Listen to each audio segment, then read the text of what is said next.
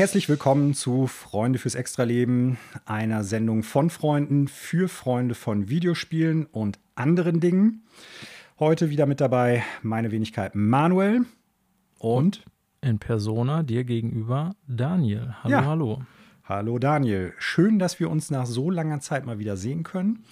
Ähm, natürlich mit gebührendem Abstand. Also wir sitzen hier tatsächlich über zwei Meter auseinander und äh, sind weiterhin auch vorsichtig, da Covid-19 immer noch ein großes Thema ist. Ja, ja, stimmt. Wobei äh, in diesem Fall, also wir sind ja gesetzlich im legalen Bereich, zwei Haushalte. So ne? sieht's aus. Hinzu kommt, äh, dass ich den Shit ja schon hatte und so zumindest eine gewisse Grundimmunität mich schützt. Deswegen will ich jetzt nicht sagen, ist alles vogelfrei. Also wir halten uns da auch schon dran, wie man vernünftigerweise tun sollte. Aber in dem Fall, wie gesagt, ja noch nicht mal eine Gesetzesübertretung hier. Ne? Zumindest ist uns da nichts bekannt. Jo. Äh, haben wir aber aus zwei Gründen gemacht. Erstmal, weil wir diese Episode natürlich äh, zu den Feiertagen aufnehmen und auf der anderen Seite, äh, dass die letzte Folge sein wird, die wir im Jahr 2020 aufnehmen und dementsprechend heute einfach mal über unsere Lieblingsspiele und einige andere Kategorien sprechen werden, ähm, die uns 2020 so äh, unter den Controller gekommen sind, So die wir es. gespielt haben. Wir lassen das äh, verrückte, aber auch videospieltechnisch sehr ereignisreiche In der Tat. äh, Jahr 2020 mal Resümee passieren und werden uns ja, über, wie gesagt, die Top 3 unterhalten, aber auch Überraschungen des Jahres äh, in positiver, negativer Hinsicht. Ne? Verschiedene so, ich sag mal, extra Dinge wie beste Musik des Jahres, dies und das. Genau so sieht es aus. Äh, aber bevor wir anfangen, äh, habe ich noch eine Frage an dich, Daniel. Ja, Äh, warst du schon mal im Metting? oh Gott. Ja, man hörte davon, war. Wo soll das jetzt hinführen? Nirgendwo. Ich habe mir einfach gedacht, ich stelle dir eine Frage. Manuel, warst du schon mal in Westerkappeln? Aber sicher. Also die Zuhörer wissen es vielleicht nicht, wir kommen ja beide gebürtig aus dem Münsterland und wir schmeißen uns jetzt gerade irgendwelche äh, Kleinstadt-Dörfernamen um die Ohren, die hier so in der Nähe sind, äh, weil äh, wir uns von Angesicht zu Angesicht sehen und äh, Manuel witzig ist. Ich sehe, Manuel hat sich schlecht rasiert, sehe ich. Obwohl, das sehe ich natürlich auch sonst. Ich rieche, Manuel hat sich nicht rasiert. Das ist äh, jetzt etwas unhöflich, Daniel. Nein, nein, ich rieche nichts. Manuel, du riechst sehr gut. Oder ich rieche einfach nichts. Also insofern. Das äh, geruchslos, Geruch, geruchsneutral. Ist Genau, doch vielleicht auch so. mal was Schönes. Äh, könnte man vielleicht auch jemandem, den man äh, sehr gerne mag, gerne mal sagen. Du bist Ja. heute wieder Du bist heute sehr, sehr, neutral. geruchsneutral. Danke dafür. Bitte. Sehr gut. Wir starten mal direkt mit dem Hauptthema von heute. Und zwar mit unseren persönlichen Game of the Year Awards, kann man ja fast schon sagen, auch wenn wir keine tatsächlichen Preise vergeben und wenn es auch kaum jemanden interessieren dürfte, ob wir irgendein Spiel besonders gut oder schlecht finden. Aber wir haben über das Jahr einige Spiele gespielt, äh, gespielt, bewertet und für gut oder vielleicht weniger gut befunden und dementsprechend auch für uns eine ja, kleine Rangliste entwickelt, was wir besonders gut fanden. Und darüber sprechen wir heute mal. Ja, wir können ja noch, selbst wenn es keinen Award gibt, äh, uns einen ausdenken und den unaufgefordert an die entsprechenden Entwickler schicken. Die goldene Bratwurst oder so. Das ist ein guter Plan, ja, sollten wir machen. Die äh, goldene Videospielbratwurst gibt es dann für die Leute. Ja, zur äh, Vorgehensweise könnte man oder sollte man vielleicht noch sagen, dass äh, das hier eine rein subjektive Wertung ist. Wir also äh, nicht den Exakt. Anspruch haben, äh, das äh, objektiv beste Videospiel des Jahres zu küren oder die objektiv besten drei, sondern äh, die uns am meisten äh, Spaß gemacht haben. Ähm, es geht also um unsere wirklich Top 3 Lieblingsspiele, die dieses Jahr rausgekommen sind. Und äh, es ist durchaus möglich, dass da Spiele bei sind, die vielleicht nicht mal in die Nähe der besten Spiele kommen könnten. Aber wenn die uns am besten gefallen haben, dann sind die halt da drin. Ja, So. Und äh, das finde ich eigentlich ganz gut. Ähm, wichtig noch, die Spiele in dieser Kategorie sollten dieses Jahr erschienen sein, wodurch dann DLC rausfällt. Sehr gut. Und ähm, ja, gelten Remaster oder Remakes, das müssen wir noch mal eben klarziehen. Ja, das stimmt. Da haben wir tatsächlich vorher gar nicht drüber geredet. Ähm, also ich würde sagen, ja. Ich muss sagen, mich betrifft es jetzt tatsächlich nicht, aber ich würde eigentlich schon sagen, man kann es zulassen, wenn das als käufliches Produkt in diesem Jahr auf den Markt gekommen ist. Okay, ja gut. Gut, Daniel, ich überlasse dir den Vortritt. Dein dritter Platz. Mein die dritter Bron- Platz. Die, die bronzene Videospielwurst. Wer soll es bei dir bekommen? Ja, ähm, ich äh, habe lange äh, tatsächlich über diesen Platz überlegt. Die äh, ersten beiden waren relativ schnell klar bei mir. Ähm, der dritte war der mit dem längsten Gedankengang. Ähm, und ich wähle da, äh, glaube ich, direkt ein vielleicht etwas äh, überraschendes Produkt äh, von deiner Seite aus gesehen. Ich wähle nämlich tatsächlich The Last of Us Part 2 auf Platz 3. Hm. Hm. Ich denke, da ist ein mutig angebracht. Entweder mutig im Sinne von, äh, du hast das nur auf Platz 3 gewählt und nicht auf Platz 1 wie viele andere ähm, Journalisten bzw. Internetseiten und Media Outlets im Internet. Äh, oder ein mutig im Sinne von, hm, ich persönlich finde das Spiel ja gar nicht so gut. Ja, das äh, war mir bewusst, dass Deshalb du das nicht so gut findest. Mutige Wahl. Ja, also ich muss dazu sagen, erstmal, äh, wir haben uns ja auf eine Top 3 geeinigt. Ähm, also so super viele Games habe ich dieses Jahr auch gar nicht gezockt. Also hm. gut, man kann jetzt irgendwie äh, auch noch Apple Arcade oder so mit reinrechnen oder so, ne? Aber äh, also ich meine, warum nicht? Das sind Spiele, die unter Umständen dieses Jahr erschienen sind. Ähm, aber nichtsdestotrotz, bei dreien ist natürlich die Auswahl eigentlich schon ziemlich begrenzt und ähm, ja, dann habe ich, wie gesagt, ziemlich lange überlegt, gerade bei Platz 3 und äh, bin dann für mich selber zu dem Schluss gekommen, dass trotz aller Kritik, die auch ich an dem Spiel habe und die ich auch hier schon geäußert habe, vor allen Dingen, als wir jetzt über die Game Awards gesprochen haben, ich das Spiel ja nichtsdestotrotz in, ich glaube, zehn Tagen circa, auf jeden Fall in unter 14 Tagen, wenn ich das richtig in Erinnerung habe, mit 32 Stunden Spielzeit circa beendet habe. Okay. Also sprich, ähm, es hat mich schon bei der Stange gehalten.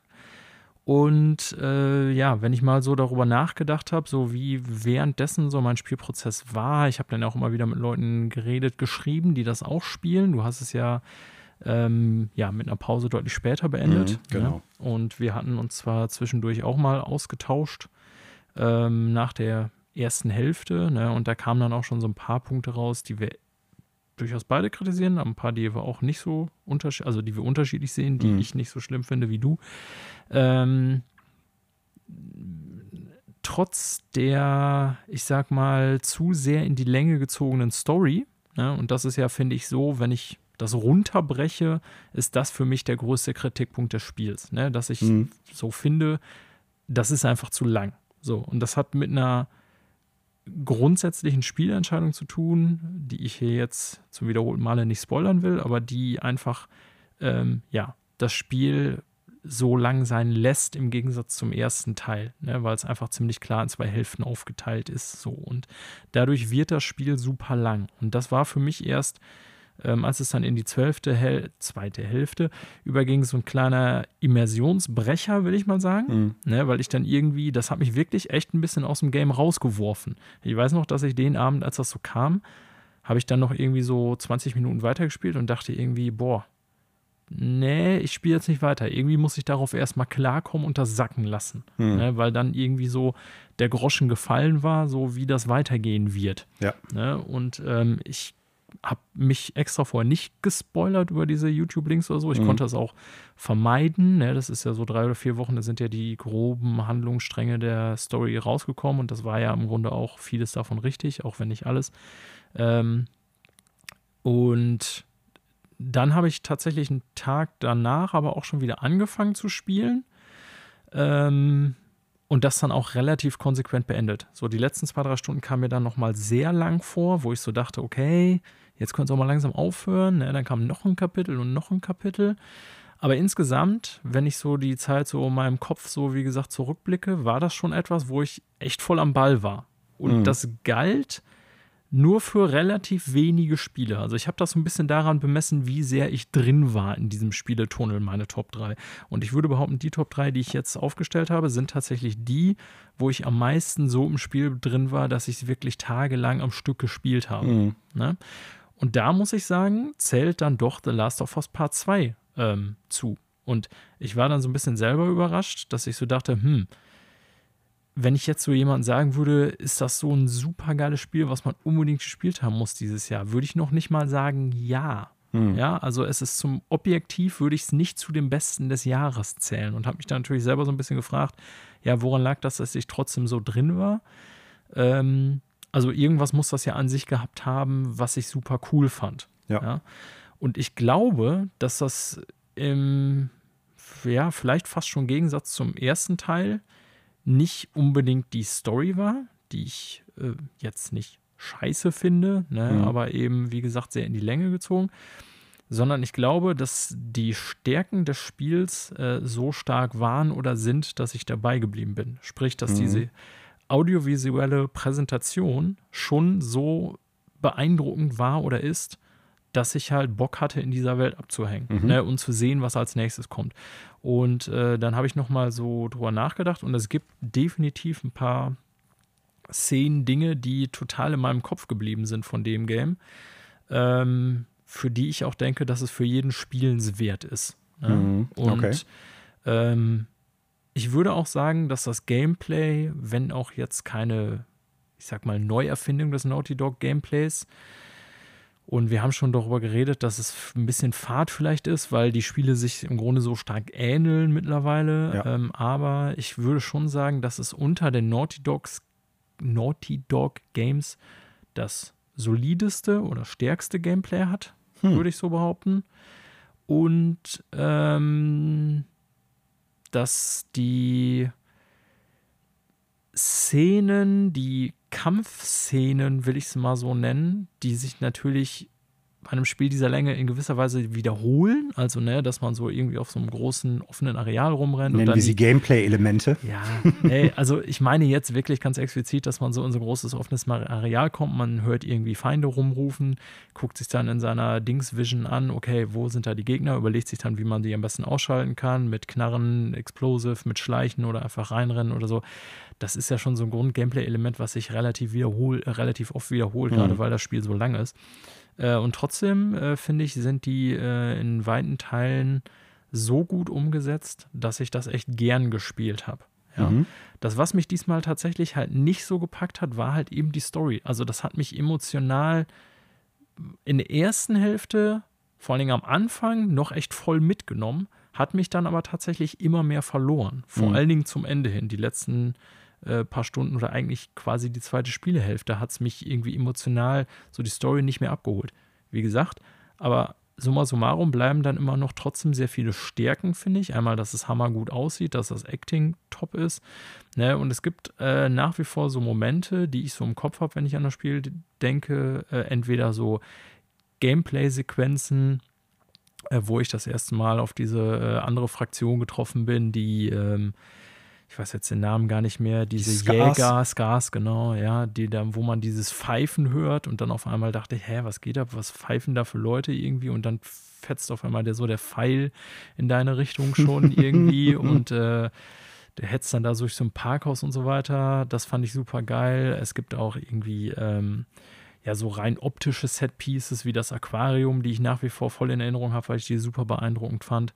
Ne? Und es gibt halt auch so ein paar äh, Story-Sequenzen, also Zwischenszenen und so, die ich definitiv ähm, ja, gut gemacht fand, die ich jetzt hier natürlich nicht spoilern will, aber ich sag mal zum Beispiel in dem Museum diese Raumfahrt-Story. So, mhm. ne? Ja, ähm, jetzt will ich nicht darauf eingehen, was da zwischen den Charakteren ja, ich, passiert. Ich weiß, was damit gemeint genau. ist und ich denke, jeder, der es gespielt hat, kann sich auch sofort daran erinnern. Ja, genau. So und äh, wie gesagt, summa summarum, also ich habe ja auch nie behauptet und ich glaube auch du nicht, dass das Spiel scheiße ist. Ne? Mhm. Es gibt halt nur so ein paar grundsätzliche Kritikpunkte. Ähm, du hast noch ein paar mehr als ich, aber die dich auch noch mehr gestört haben als mich, die ich auch in Teilen sehe. Aber nichtsdestotrotz würde ich dem Spiel persönlich eine relativ gute Wertung geben und für mich definitiv trotz der ganzen Debatte und irgendwann war es für mich auch tatsächlich schwer, sich von diesem ganzen Gerede, was im Internet stattfand, das wurde ja immer schwerer, sich davon frei zu machen. Ne? Mhm. Weil irgendwie habe ich so das Gefühl, dass auf der einen Seite kein Spiel so hart zerrissen wurde. Ja, und auf der anderen Seite hat man jetzt gesehen, kriegt es doch eine Menge Game of the Year Awards und die Wertungen waren ja auch eigentlich Bombe, als sie vorher alle rausgekommen sind. Ähm, und irgendwie war es durch diese ganze Debatte, die da stattgefunden hat, selbst für mich schon teilweise schwer, mich dazu verorten, wie ich das Spiel überhaupt finde. Mhm. Aber ich bin jetzt so in der Rückbetrachtung zum Schluss gekommen, dass es trotz allem für mich total gelohnt hat, das Game zu zocken und den Preis zu bezahlen für dieses neue Spiel. Und äh, ja, also es reicht für meine Top 3, trotz ja. Kritikpunkten. Ja. Ich denke, das sind nachvollziehbare Punkte. Ich werde jetzt auch nicht darauf eingehen oder nicht groß darauf eingehen, äh, welche Negativpunkte ich sehe, weil ich dir ja nicht irgendwie unterjubeln möchte, warum du das Spiel schlechter zu finden hast, als du es jetzt tatsächlich hast. Ja, nee, aber ähm, es, also wir reden hier ja schon über, ne, also was, was man selber gut findet. Wir wollen das ja von genau. beiden Seiten betrachten. Ne? Das heißt jetzt nicht, dass du das nicht äh, auch schlecht reden kannst, was ich sage. Nö, aber darum geht es mir jetzt im Endeffekt auch gar nicht. Deshalb werde ich mich da auch ein bisschen bedeckt halten. So ein, zwei Sätze werde ich jetzt trotzdem noch dazu sagen, aber nicht äh, in die Tiefe da gehen. Also erstmal gebe ich dir recht, die audiovisuelle Präsentation des Spiels äh, steht außer Frage. Ja. Ganz klar. Also da, das ist überhaupt kein Kritikpunkt, genauso wie man kann von der Story halten, was man möchte. Die äh, schauspielerische Leistung der, ähm, der Hauptcharaktere ist alles super gut. Ja. Auch das ist äh, überhaupt nicht debattierbar. Das ist alles top. Da sind Leute dabei gewesen, die einen richtig guten Job abgeliefert haben. Selbst wenn man die Story jetzt schlecht findet oder die Charakterisierung einzelner Leute, äh, die handwerkliche Mache der Schauspieler bzw. der äh, Sprecher ist einfach richtig gut gewesen. So. Ich finde auch viele Designs, ich finde auch weiterhin die Welt generell, wie die designt ist, super cool. Ähm, auch da auf der artistisch-künstlerischen Seite alles mega gut. So, mhm. ne? Und meine Kritikpunkte sind tatsächlich eher auf das mittlerweile doch sehr dröge, meines Erachtens nach, Gameplay bezogen. Mhm. Und ich sag mal, Pacing der Story und Story an sich. So. Ja. ja das ist, ähm, du hast ja gerade schon im Endeffekt gesagt, es gibt äh, einen bestimmten Bruch innerhalb des Spiels. Und äh, ähnlich wie bei dir auch, war es halt so, ich äh, habe das Spiel dann erstmal ausgemacht, weil auch ich dann sofort geschnallt habe, in welche Richtung das jetzt geht. Und damit meine ich nicht die Story, die sich, wie die sich weiterentwickelt, sondern im Endeffekt, was die auf der Gameplay, genau, was sie ja. auf der Gameplay-Ebene dann halt zu bieten haben, beziehungsweise nicht zu bieten haben werden. Und das war, das ist der größte Kritikpunkt, den ich an dem Spiel tatsächlich habe. Dass die, das Gameplay einer, wie ich finde, sehr, sehr durchschnittlichen Story opfern. Mhm. also auch da, ich kann nicht ins Detail gehen bezüglich Spoiler, aber das ist so, dass das, also das, was mich am meisten gestört hat. Dann kommen natürlich noch einige Punkte, die ich an der Story habe, wo ich denke, hm, ähm, zu viele Rückblenden, zu ja. zerfasert, wie es erzählt worden ist. Du hast es eben auch schon gesagt, im Prinzip eigentlich zu lang. Und das zu lang bezieht sich aber auch wiederum nicht nur auf die Story, sondern auch auf das Gameplay und was einem da präsentiert wird. Ähm, wie sage ich das jetzt, ohne irgendwie was zu verraten? Dass die Set-Pieces, die man sieht, durchaus eingeschränkter sind mhm. oder dass man bestimmte Areale häufiger sieht. Ja. Aber für mich ist so die Frage, weil du sagtest, ähm, ich, ich habe das doch ziemlich durchgepölt. Ich war drin in der Welt mhm. und habe ziemlich viel Zeit da reingesteckt. Ich weiß, das ist jetzt nicht objektiv zu beantworten, aber was glaubst du, wie stark ist im Prinzip so die Nostalgie für den ersten Teil damit drin? Ja, spielt mit Sicherheit eine Rolle. Also ich wollte dann natürlich äh, ja schon auch irgendwann wissen, wie es weitergeht, obwohl mich, wie gesagt, die Story dann irgendwann auch verloren hat. Ähm, weil ja, einfach dieses, äh, was den ersten Teil so gut getragen hat, sprich dieses Beziehungsgefüge zwischen Ellie und Joel, äh, Joel, ähm, im zweiten Teil, das spoilere ich nicht, ja gar nicht da ist. Mhm. Ne? Und ähm, das war das für mich, was neben geiler Optik und guten schauspielerischen Leistungen und gutem Sound und so weiter ähm, den ersten Teil auch sehr mitgetragen hat, dass ich halt tatsächlich um diese Charaktere irgendwie, äh, ja, wie soll ich sagen, also dass ich äh, ja, dieses Beziehungsgefüge zwischen den beiden, dass ich wissen wollte, wie sich das entwickelt und dass das irgendwie für mich ein relevanter Faktor war. Ne? Mhm. Also die Story, kann man auch ja. so sagen. Und das hat der zweite Teil halt definitiv nicht. Ähm, nichtsdestotrotz, klar, äh, da sich das, ja, da das ja direkt an den ersten Teil anschließt, mhm. war das dann schon irgendwie natürlich auch so das Gefühl, ja, ey, man will irgendwie wissen, wie es weitergeht und auch mit Sicherheit die Verbundenheit die man zumindest mit einem der Charaktere, eben mit Ellie, äh, aus dem ersten Teil noch hatte. So, und da hat mich der zweite Teil, vor allen Dingen in der letzten Hälfte, dann irgendwann tatsächlich verloren. Das heißt, das war dann kein Faktor mehr, so wie bei Last of Us 1. Blieben aber immer noch all die anderen Teile, die mir so gut gefallen haben, dass zumindest äh, es gereicht hat, dass ich sage, ist ein gutes Spiel. Okay, kommen wir zu deiner Nummer 3. Ja, meine Nummer 3 äh, ist tatsächlich ein Spiel, was ich im Großen und Ganzen äh, nicht mal in die Nähe von beste Spiele dieses Jahres rücken würde, aber hm. ähnlich wie du eigentlich auch schon äh, gesagt hattest, ähm, du hast auch drüber nachgedacht, womit habe ich viel Zeit verbracht oder viel Zeit reingestopft oder mit verschwendet, kann man teilweise auch sagen, ist äh, mein Platz 3 Animal Crossing New Horizons. Huh. Ein Spiel, äh, an dem ich garantiert noch wie, wie soll ich es ausdrücken? Wie viel Zeit haben wir, um die Kritikpunkte irgendwie von mir auch irgendwie mit reinzubringen? Nein, aber das möchte ich gar nicht machen. Also, wie gesagt, ähm, ich möchte erstmal so auf, auf die positiven Sachen äh, zu sprechen kommen. Das Spiel ist halt Animal Crossing in Reinkultur. Ne? Also irgendwie so, ein, so, eine kleine Mikrowelt, in die man sich zurückziehen kann ähm, und einfach so ein bisschen, ja, Zeit vertrödeln kann auf eine angenehme Art und Weise. Man mhm. kann mal irgendwie angeln gehen, man kann irgendwie ein paar äh, Käfer fangen, um seine Liste irgendwie zu erweitern, am Museum irgendwie arbeiten, Sachen spenden, damit das Museum voller wird. Man kann äh, die ganze Insel nach seinem Gutdünken gestalten, alles wieder irgendwie platt machen und nochmal neu vor, von vorne anfangen. Man kann irgendwie mit den kleinen äh, Bewohnern anfangen, irgendwelche witzigen Sachen zu machen, so äh, lustige Sachen verschenken, die, die dann anziehen und sich darüber freuen, wenn am nächsten Tag dann irgendwie äh, der Bewohner mit irgendwie so einem quatschigen Hut rumläuft oder so. Ein, das ist so die Definition für mich für ein Feel-Good-Game. Hm. Ne? Also für ein, ein Spiel, das ist Open-End, das hat kein wirkliches Ziel, außer die Ziele, die man sich selber steckt. Ähm, man kann im Großen und Ganzen das Tempo bis auf ein paar Kleinigkeiten so angehen, wie man es auch möchte. Man kann halt besonders viel Zeit da reinstecken oder besonders wenig Zeit. Das ist ein Spiel, was unglaublich modular zum persönlichen Leben immer sein kann. Und das hat mir sehr gut gefallen und deshalb habe ich mittlerweile fast 400 Stunden in das Spiel gestopft. Eine ganze Menge. Ja, und das ist einfach der Grund, warum ich sagen muss, genötigt, also ich nötige mich da selber zu. Das ist tatsächlich mein drittliebstes Lieblingsspiel.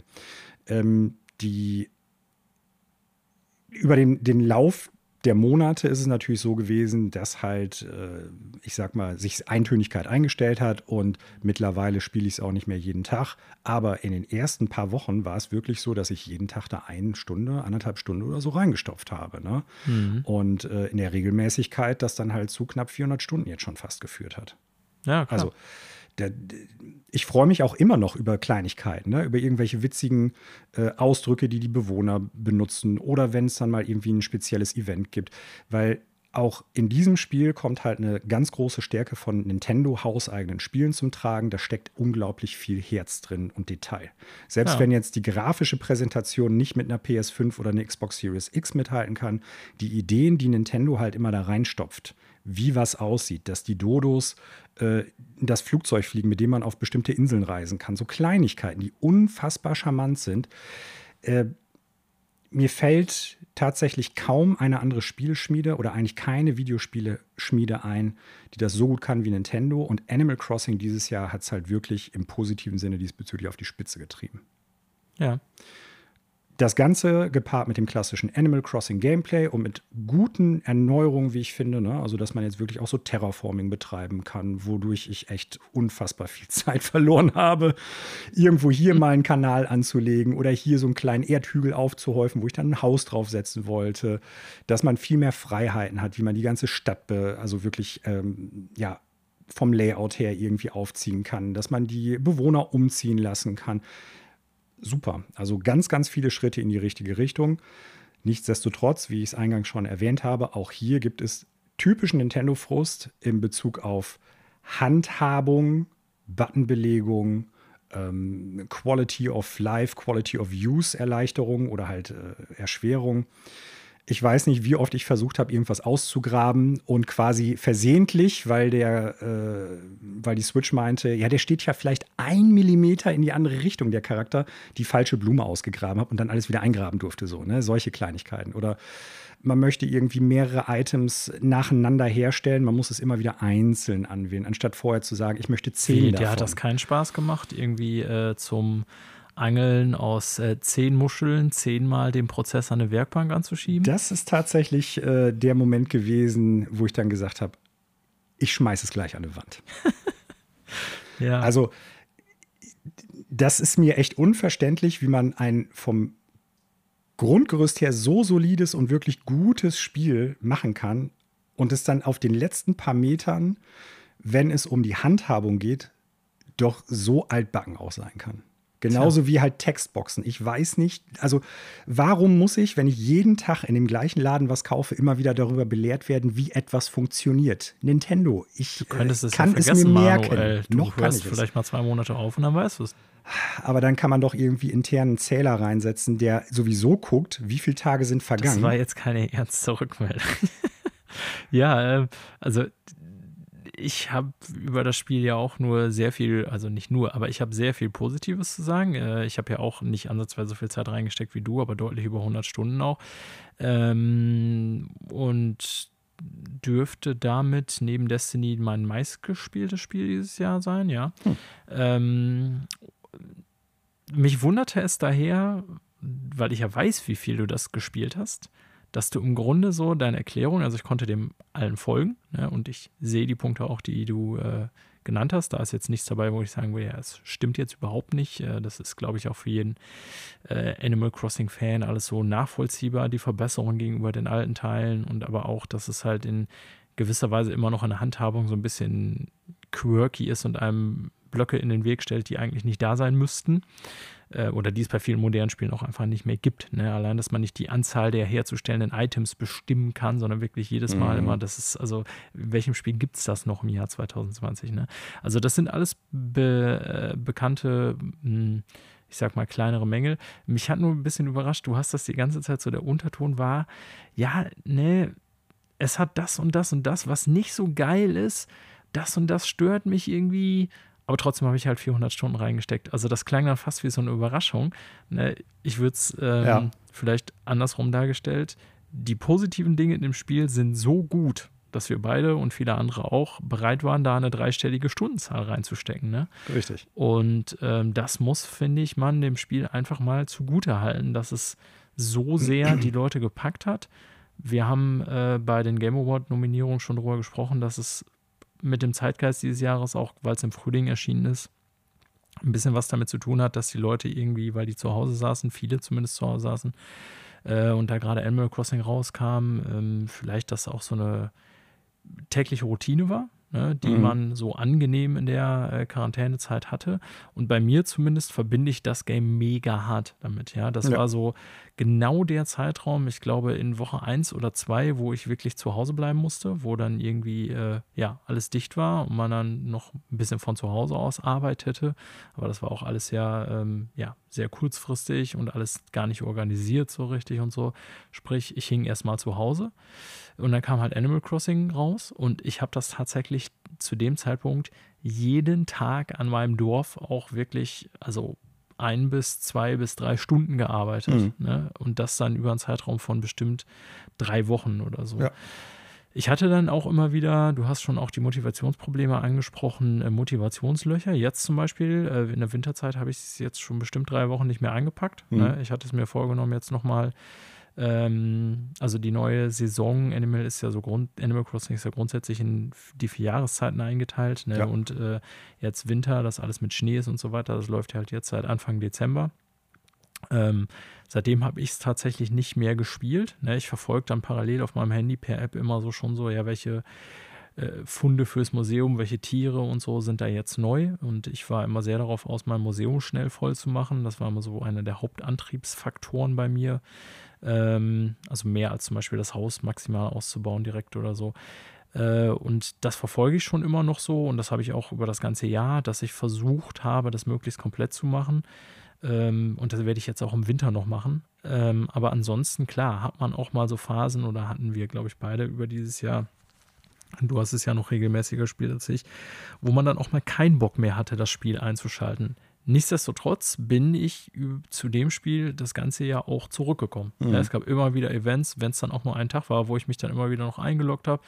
Und ähm, ich muss schon sagen, diese Seasonal Events gab es ja bei Animal Crossing immer. Ja, dass es so zu Halloween was gab, zu Ostern, ähm, ja, dass es diese Angelturniere gab mhm. oder die, also nicht immer, aber die, die gibt es ja schon seit, ich weiß nicht wie vielen Teilen Animal Crossing gibt es so diese wiederkehrenden Events. Ähm, ich bin mir jetzt gerade nicht mehr sicher, ob das schon in Wild World drin war, aber ich glaube schon, ja. ja also, also, zumindest im letzten Teil definitiv. Ja, da war es definitiv. Genau. Ja, und ähm, ich muss schon sagen, dass sie das, finde ich, dieses Jahr noch besser hingekriegt haben, ja. äh, das Spiel äh, mit solchen Sachen zu beliefern und dann auch eben neuen. Ne? Es ist jetzt nicht wirklich, äh, also nicht wirklich so ein Spiel, wo ich sagen würde, ja, das ist das Musterbeispiel für ein Service-Game, ne? also die sogenannten Games, die immer wieder nachliefern, die man permanent spielen soll. Da gibt es mit Sicherheit äh, im Jahr 2020 Spiele, die das besser hinkriegen, gerade so im Online-Spielerbereich. Äh, aber nichtsdestotrotz für ein Nintendo-Spiel hat, finde ich, äh, Nintendo das nach dieser Hype-Phase im März, April ziemlich gut hingekriegt, einen immer mehr wieder reinzukriegen. Ja. ja? Und äh, das würde ich neben den erwähnten Stärken und dieses Suchtpotenzials, dieses ähm, Modellierens, ne, was man so jetzt viel, dass man so umbauen kann und seine eigene kleine Insel gestalten kann, würde ich das tatsächlich als eins der, eine der großen Stärken noch sehen, dass sie es tatsächlich geschafft haben, uns über das ganze Jahr da mehr oder weniger bei der Stange zu halten. Ja, ne? Da definitiv. ist jetzt nichts Revolutionäres, aber wenn man Animal Crossing mag, hatte man eigentlich das ganze Jahr über immer wieder was zu tun. Ja. Und ich würde mich mal so weit aus dem Fenster lehnen und auch behaupten, es gibt halt, wie bei vielen anderen Nintendo-Marken, nichts, was sich so anfühlt. Also nicht nur vom Handling her, sondern vom Gesamtpaket, das man bekommt. Das stimmt. Würde ich zustimmen. Also das, äh, wie so oft bei Nintendo-Marken, es mag durchaus sein, dass es Spiele gibt, die das versuchen zu kopieren, aber nie hinkriegen. Du hast ja eben angesprochen, so von wegen, dass ich auch durchaus jetzt äh, viel Negativpunkte genannt habe und das ist auch richtig. Ich glaube, das liegt jetzt vor allen Dingen daran, weil ich schon so lange gespielt habe und natürlich über die wirklich äh, immensen Stunden, die ich da reingestopft habe, irgendwann immer deutlicher werden, wenn es halt Schwierigkeiten mit einem Spiel gibt. Dann. Was ist denn dein Platz 2, Daniel? Genau, kommen wir mal zu meinem Platz 2. Ähm, das ist äh, Spider-Man Miles Morales. Hm. Okay. Ja, hat äh, es als äh, einziges Spiel der neuen Konsolengeneration in meine Top 3 geschafft. Ähm, ist zwar kein Exklusivtitel der neuen Konsolengeneration, wie wohl die meisten wissen, also kann man ja auch auf PlayStation 4 spielen. Aber ist für mich ähm, von denen, die ich jetzt auf der neuen Konsole bisher gespielt habe, äh, bisher mein Lieblingstitel. Und das liegt vor allen Dingen daran, dass es für mich so insgesamt äh, von ganz vielen Faktoren her ein super Paket geboten hat, was ich so als das in der Gänze rundeste Spielerlebnis dieses Jahres für mich bezeichnen würde. Also wenn mhm. ich sowas wie eine objektive Wertung, so ich nehme alle Faktoren zusammen, Gameplay, Story, Präsentation, ähm, ja, was kann man da noch mit reinnehmen? Also sowas wie irgendwie, also letztendlich sowas wie Charakterbuilding und sowas, das ist ja Gameplay-Variation eher, also dass ich so verschiedene ne, Aspekte das Gameplay ändern kann und so, das gehört ja alles zum Aspekt Gameplay. Wie auch immer, äh, Musik natürlich. Also wenn ich all diese Faktoren zusammennehme, die so Videospiele ausmachen, muss ich sagen, ähm, ist das Spiel vielleicht in keiner dieser Kategorien der absolute Branchenspitzenreiter, aber in allen Kategorien mindestens gut bis sehr gut. Ja? Mhm. Und das heißt, ich habe in allen Belangen bei dem Spiel, glaube ich, am wenigsten zu kritisieren. Bezüglich Gameplay werden wir uns gleich wahrscheinlich gleich noch drum unterhalten. Du siehst das ja bei den Spider-Man-Titeln ein bisschen anders, wie ich weiß. Ähm, aber ich finde Insomniac, die ja eh eigentlich einen hohen Qualitätsoutput haben, so ja, die letzten Spiele, muss ich äh, sagen, ähm, ja, sind da eigentlich überall für mich Haken hinter. Und dann kommen noch so ein paar persönliche Präferenzen dazu, die wirklich ganz speziell dann meine, äh, ja, meine Vorlieben, die sich in diesem Jahr mehr gezeigt haben, so ansprachen. Also einmal, dass das ganze Ding so ein Weihnachtsthema in New York hat, hatte mich halt sofort, ne, weil es erstens mal relativ kurz vor Weihnachten rauskam und ich ja so Fan dieser Jahreszeit bin und dieser ganzen vorweihnachtlichen Stimmung. Ähm, und das erstmal super geil passte und mich direkt ansprach. Ne? Auch, dass man. Lammy allein in New York. Genau. Auch, dass man so in einem sehr schön modellierten New York so ein bisschen hin und her schwingen äh, konnte. Also eine Stadt, die ich gerne mal wieder sehen würde, aber im Moment natürlich unmöglich in Pandemiezeiten. Äh, das ne, hat mich direkt gefangen. Äh, und, das hatte ich schon mal erwähnt, für mich so ziemlich die perfekte Spiellänge, wo ich sagen würde, ja, das ist eben nicht so lang gestreckt wie Last of Us Part 2. Ähm, das ist aber auch nicht so irgendwie, dass du nach sieben Stunden schon denkst, ja, ich habe jetzt alles gesehen oder äh, ich, nö, war nett, aber ist jetzt auch unter zehn Stunden beendet. Das hatte so, habe ich ja schon erwähnt, in der letzten, beim letzten Spezialthema die perfekte Länge. Ne? Mhm. Und deswegen ähm, ich sag mal, die Charaktermodelle oder schauspielerischen Leistungen sind vielleicht nicht so geil wie bei Last of Us. Ja, ne, das ist aber immer noch ja immer auf hohem Niveau, weil die sind mhm. immer noch top. Ja, das ist vielleicht nicht top-notch der Branche, aber es ist schon auf sehr hohem Level, was sie da abliefern. Gleiches ja. gilt, wie gesagt, für die Grafik und so. Das, was ich tatsächlich am ehesten an dem Spiel bemängeln würde, ist, äh, dass der, das hört sich jetzt ein bisschen äh, nerdy oder bescheuert an, dass der äh, Modus, den ich mir für PS5 gewünscht hätte, nämlich 60 Frames per Second mit Raytracing, erst rauskam, als ich das ganze Spiel schon zu 100% durchgepölt hatte. okay. Ja, das hat mich tatsächlich so ein bisschen geärgert, weil auf PS5 äh, und Xbox Series X ja immer mehr die Option besteht, ja, was will ich jetzt haben, so den sogenannten Performance-Modus, also meist dann mit viel Frames per Second. Oder will ich halt geile visuelle Effekte haben, wie bei äh, Raytracing dann in den meisten Fällen. Ja. Ne? Control wird zum Beispiel auch jetzt die im Februar äh, erscheinende Ultimate Edition, oder wie sie heißt, dann ja auch, habe ich äh, jetzt diese Woche gesehen, die Option haben, entweder 30 Frames per Second mit Raytracing und mhm. allen Pipapo oder halt 60 Frames per Second. Und ja. das ist dann immer so eine Wahl, da habe ich gemerkt, bei Spider-Man, so ein Action-Brawler spielt sich natürlich schon geiler in 60. Ne? Und ich habe dann tatsächlich immer wieder so ein bisschen hin und her geswitcht, bin aber dann zu großen Teilen tatsächlich in dem Modus geblieben, der eben nur 30 Frames per Second hat, weil ich halt den ersten Teil auch so gespielt habe und das für mich dann irgendwie bekannt vorkam und aber dann mit geilen Lichteffekten. Mhm. Und jetzt haben sie halt diesen Zwischenmodus, den ich mir eigentlich die ganze Zeit gewünscht hätte, erst im Nachhinein rausgebracht. Das hat mich tatsächlich ein kleines bisschen geärgert, aber ähm, naja, so gesehen, also für die Platin-Trophäe müsste ich es eh irgendwann noch ein zweites Mal zumindest die Story durchspielen. Äh, und da die Story halt in, ich sag mal, sechs bis acht Stunden äh, gut spielbar ist und ich ansonsten alles 100% gemacht habe, kann ich mir tatsächlich vorstellen, dass ich das nochmal mache. Aber ja, ansonsten, wie gesagt, ähm, ist meine Begründung, dass das überall mindestens gut, wenn nicht sehr gut ist und in keinem dieser Bereiche mich irgendwie enttäuscht hat. Ich fand sogar die Story ziemlich cool. Also ich fand auch die mhm. jetzt vom ersten Teil ähm, nicht schlecht, aber weil das mh, hm, die zweite Story, ich sag mal, ein bisschen intimer war ne, und da nicht so 100 verschiedene Villains drin vorkamen mhm. wie im ersten Teil, sondern dass sich so um eine kleine Gruppe von, ich sag mal, drei bis fünf Kernpersonen handelt, das ganze Spiel äh, fand ich das so ein bisschen äh, nachvollziehbarer und äh, auch, wenn es jetzt nicht emotional war, irgendwie äh, ja so ein bisschen mitnehmender, sag ich mal. Mhm. Ne? Ja. Also insofern, ja. Oh, cool. Das ist meine Begründung für Platz 2. Ja.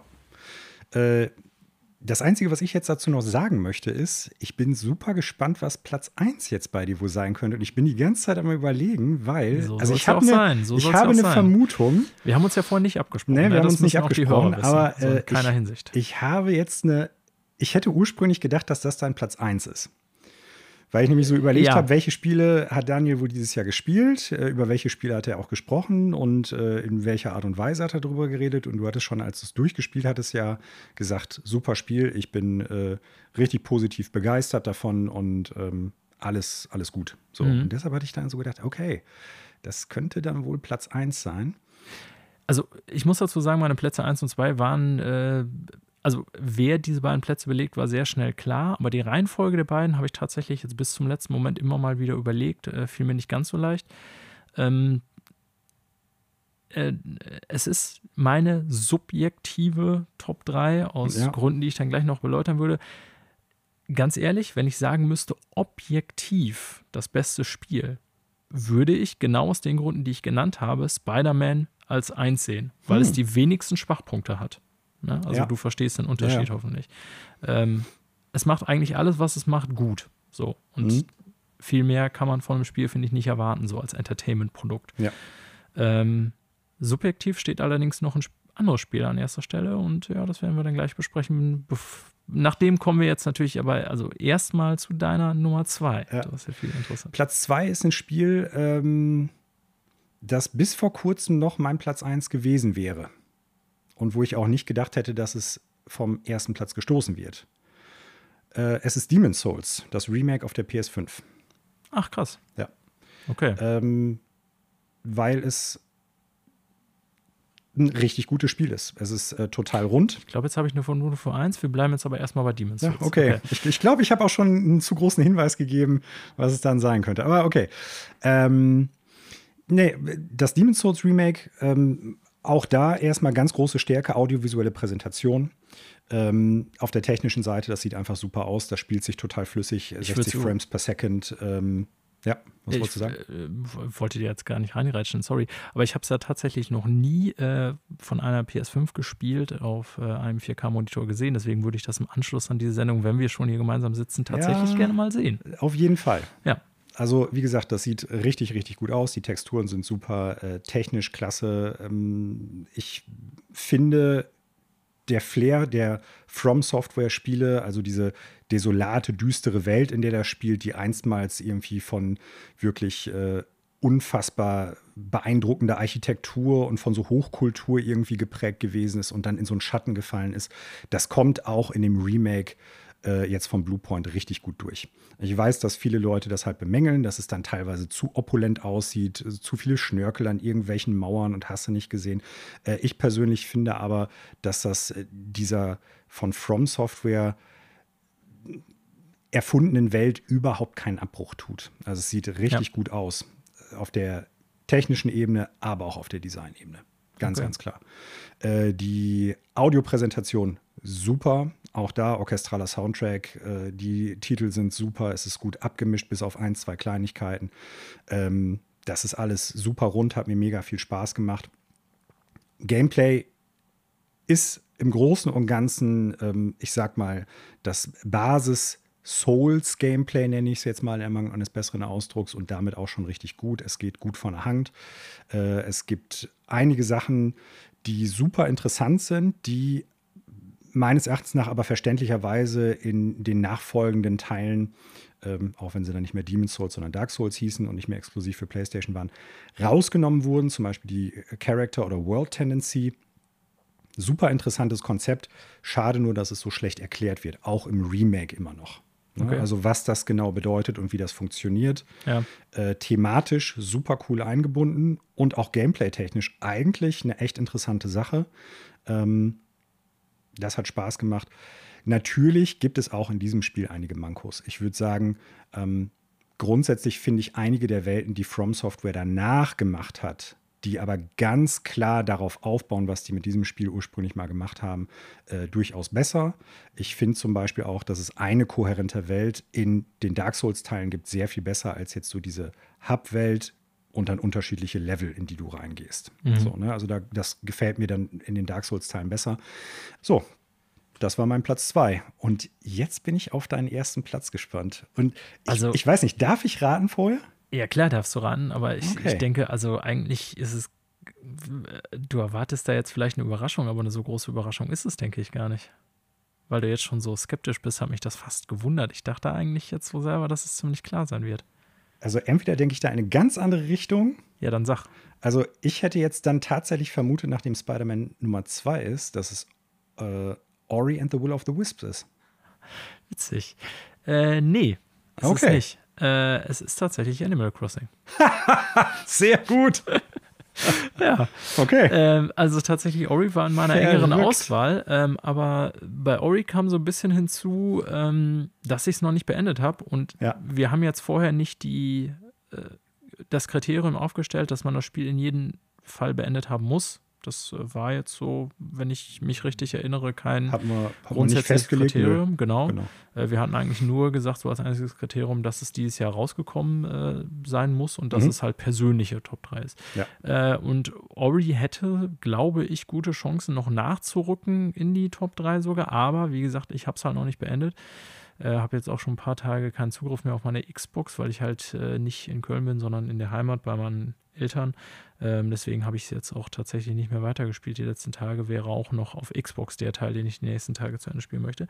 Ähm, aber es ist, glaube ich, trotzdem wäre es bezogen auf das Jahr. Äh, also bei Ori hätte ich vielleicht gesagt Platz 3. Ja, hm. äh, hätte es Last of Us streitig machen können oder kann es vielleicht im Nachhinein. Aber eins war dann eigentlich doch, eins und zwei waren relativ klar. Und äh, ja, da ich Spider-Man halt 2 gegeben habe, habe ich Animal Crossing 1 gegeben. Ähm, wir haben da jetzt schon vorhin lang drüber gesprochen, deswegen habe ich eigentlich gar nicht mehr so viel äh, hinzuzufügen, außer eigentlich der hauptsächliche Grund, warum es bei mir äh, Platz 1 ist. Wir hatten gesagt, das ist eine subjektive Top 3 dieses Jahres. Ne? Und ähm, wenn ich irgendwann in fünf Jahren mal daran zurückdenken werde, was war so als Videospiel prägend und habe mich voll in seinen Bann gezogen im Jahr 2020. Das war so meine Überlegung, die ich im Hinterkopf hatte. Äh, dann ist es nicht mal, glaube ich, ein Spiel, was ich auf Konsole-Launch zur PS5 oder Series X gespielt habe, sondern es wird ziemlich sicher sein Animal Crossing. Mhm. Ne? Also ich glaube einfach, dass ich daran zurückdenken werde, wie ich da im März, April so äh, in der Bude saß und äh, wie ein Bescheuerter an meiner Insel rumgebastelt habe. Ähm, und dann auch trotz deutlich reduzierter Spielzeit im Laufe des Jahres immer wieder darauf zurückgekommen bin. Und deswegen ist es für mich ganz persönlich einfach aus verschiedenen Gründen das Spiel diesen Jahres. Und äh, wie gesagt, das hat nichts, soll nicht heißen, dass es ähm, das objektiv beste Spiel ist, was alles am besten macht in meiner äh, Sicht. Aber die Stärken des Spiels waren für mich dieses Jahr so stark, dass ich, wie gesagt, da äh, ja am liebsten und am meisten Zeit reingesteckt habe. Mhm. Mit der Zeit ist immer so ein Faktor, ne, da kann man jetzt, also keine Ahnung, du kannst de facto in sowas wie Miles Morales keine 150 Stunden reinstecken. Also ich weiß nicht wie, da müsstest du das immer wieder mhm. neu spielen, 100 Prozent. Das hat halt irgendwie, ist halt begrenzt, was da möglich ist. Äh, und Animal Crossing ist natürlich so ein Zeitfresser, wo du auch tausende Stunden theoretisch reinstecken kannst, wenn du wirklich das allerletzte Item oder dann nochmal anfängst, eine neue Insel zu bauen oder deine Insel nochmal komplett neu mhm. baust mhm. oder bestimmte Bewohner haben willst, nur von einer Richtung oder so. Also dieses Micromanagement bei Animal Crossing kann ja bis ins Unendliche äh, ja. durchgezogen werden. Ähm, insofern ist die Spielzeit allein jetzt nicht der Indikator dafür, ähm, aber nichtsdestotrotz ist natürlich eine dreistündige Spielzeit immer ein Indikator dafür, dass man ein Spiel sehr gerne gespielt hat. Ne? Mhm. Und äh, mhm. ja, und deswegen ist es aus all den genannten Gründen, trotz all auch der genannten Schwächen, ähm, das Spiel, was für mich 2020 am besten als Gesamtspiel ausdrückt, so von der etwas wirren Stimmung her, auch mit dem Hintergrund der Pandemie und was ich auch am liebsten gespielt habe. Ja. Witzig. Wäre ich nie drauf gekommen, weil ich irgendwie so ja, eben als wir schon drüber gesprochen hatten, als ich gesagt habe, das ist mein Platz 3, hatte ich schon den Eindruck, dass auch du viel und gern Zeit da reingepackt hast, aber du, du konntest den Enthusiasmus, den du jetzt gerade noch mal so äh, in den kurzen Sätzen noch mal irgendwie hast aufflammen lassen, gerade ganz gut, ich will ja, sagen, kaschieren, hab ich, hab ich aber du hast dich ein bisschen versteckt. gezügelt. Ja. Also Hut ab dafür. Hut ja, ab. Ja, ja, das war Strategie. Äh, liebe Zuhörer, ihr solltet niemals mit Daniel Poker spielen. Ich vermute, er wäre ein sehr gefährlicher wahnsinnig Gegner. schlecht drin, glaube ich. Also ich kann es auch heutzutage nicht mehr, aber äh, ja. Aber Ahnung. dafür solltet ihr vielleicht mit ihm Animal Crossing spielen. Das stimmt. Ist ja, ja möglich. Also du hast das gerade so schön gesagt und während du es gesagt hast, ist es mir nochmal durch den Kopf gegangen. Es ist tatsächlich auf einer gewissen Ebene, selbst wenn es nicht mein Platz 1 ist, ich glaube, für viele Menschen auch auf einer Metaebene das Spiel des Jahres. Ne? Weil es halt. Ja, was auch immer das vor allem selber heißen mag, aber ja. also, also, vielleicht ist 2020 ja auch Jahr des Spiels in diesem Zusammenhang. Ne? Ich glaube, das ist eine. Da ist einfach ja. etwas zusammengekommen auf einer wirklich sehr, sehr schrecklichen und negativen Sache ne, oder, oder auf äh, Grund einer schrecklichen und negativen Sache, nämlich der, der Covid-19-Pandemie. Ähm, was aber für viele Leute bedeutet hat, so eine Art Refugium da auch finden zu können, glaube ich. Klar. Also Ja, und das, ja, die äh, Verkaufszahlen von Videospielen sagen das dieses Jahr ziemlich eindeutig, dass die Leute äh, gespielt haben. Definitiv, das ist so. es ne? wurde gespielt. Ja. Ähm, Ja. ja.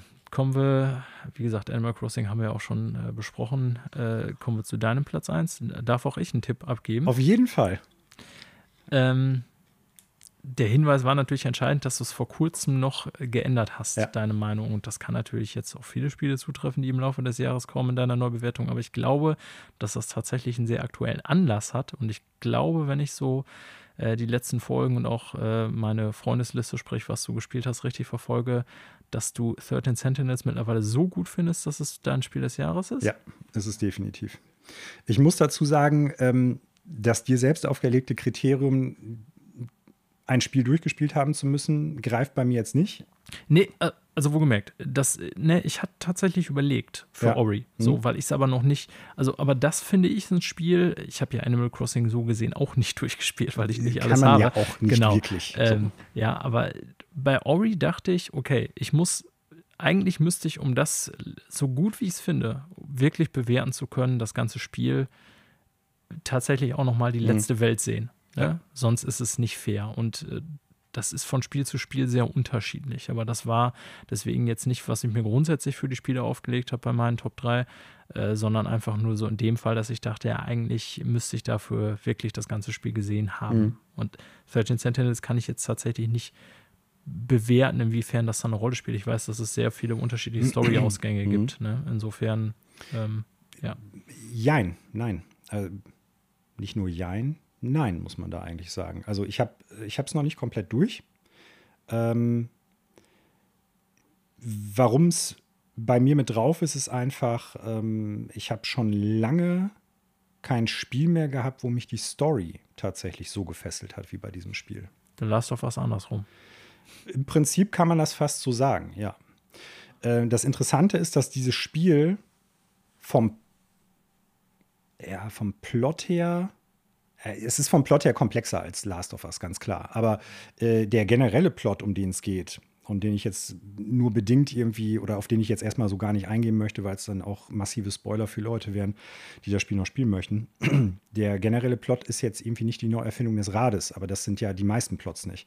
Die Story und die Charakterisierung in den meisten Fällen ist aber so interessant, ähm, dass die einzelnen Segmente, die man dann halt nacheinander spielt, ähm, immer mit so einem interessanten Cliffhanger enden, dass ich hier teilweise, nachdem ich abends gespielt habe, dann gesessen habe und gedacht habe, okay, das muss ich jetzt erstmal so ein bisschen verarbeiten. Auf der einen Seite muss ich das alles zusammenpuzzeln, was jetzt gerade passiert ist. Und auf der anderen Seite muss ich sagen, okay, damit habe ich jetzt überhaupt nicht gerechnet. Mhm. Es gibt ja immer wieder so ein paar Sachen, die sich andeuten in Spielen und auch in diesem Spiel gibt es das, wo man dann so aus relativ weiter Entfernung schon sagen kann, okay, das wird in diese Richtung gehen. Aber dieses Spiel traf, äh, schafft es trotzdem noch, das alles immer mal wieder in Frage zu stellen, auf den Kopf zu stellen und das Ganze aber so auch zu machen, dass es halt ineinander griffig ist.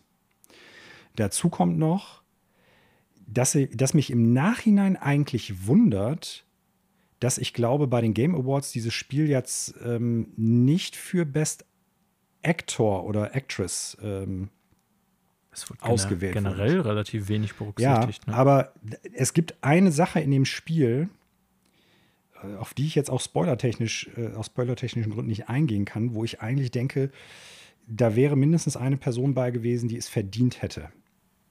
Es aber kann- es, also da geht es dann um Voice Acting. Voice Acting geht's, genau. Okay, ja. ja. Also das Spiel ist ja handgezeichnet, also Genau. auch da nochmal eben war ich ganz kurz. irritiert. Ja. Ich finde die audiovisuelle Präsentation auch super. Also es ist im Prinzip ein, ähm, ist es in zwei unterschiedliche Spielsegmente aufgeteilt. Das eine ist halt so, ich sag mal, die narrative Komponente, die in so einem handgemalten 2D-Element äh, von in, ja, in so einer Seitenansicht funktioniert, ähm, was echt schick ist. Wie gesagt, ähm, da steckt ganz viel Handwerkskraft einfach auch irgendwie drin. Das Design ist im Großen und Ganzen echt cool und stimmig.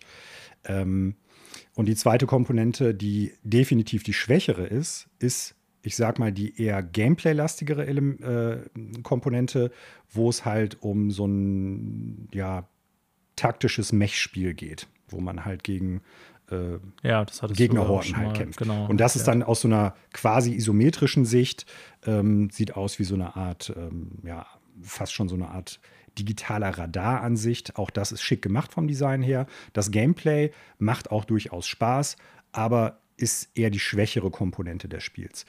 Nichtsdestotrotz zu dem Mech-Gameplay muss ich sagen, dass am Anfang habe ich so gedacht, ja, okay, ich will eigentlich die Story jetzt weiter durchpölen. Was die da aber gut gemacht haben, ist, du kannst unterschiedliche Schwierigkeitsgrade dafür anwählen. Ja. Nämlich unter anderem den leichtesten Schwierigkeitsgrad, wenn du sagst, ich möchte viel schneller und viel mehr an der Story weiterarbeiten und weiterspielen. Ja, das, das finde ich erstmal richtig gut. Ja. So, ne? Und das hat auch keine Auswirkungen damit, welche weiteren Informationen du dann kriegst. Manche Spiele machen das ja so, dass du bestimmte Boni kriegst, wenn du dann erst auf hart oder super schwer oder wie auch immer spielst. Dieses Spiel macht das nicht und das finde ich sehr gut. Das mhm. heißt, man kann das so anpassen, wie man Bock drauf hat. Das heißt, wenn man jetzt wirklich da ein bisschen gefordert sein möchte, dann stellt man es einfach hoch. Du kannst es auch jederzeit wieder umstellen, was ich echt gut finde.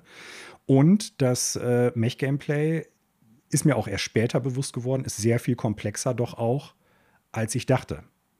So, also insgesamt auch da eine sehr coole und runde Sache eigentlich wohl, aber eher der schwächere Part. Aber die, die Story-Segmente, ich sag mal, was eher in so eine Visual Novel oder äh, fast schon Point-and-Click-Adventure-Richtung manchmal geht, ist einfach unfassbar gut. Also die Schreibe ist phänomenal, das muss man ganz klar sagen.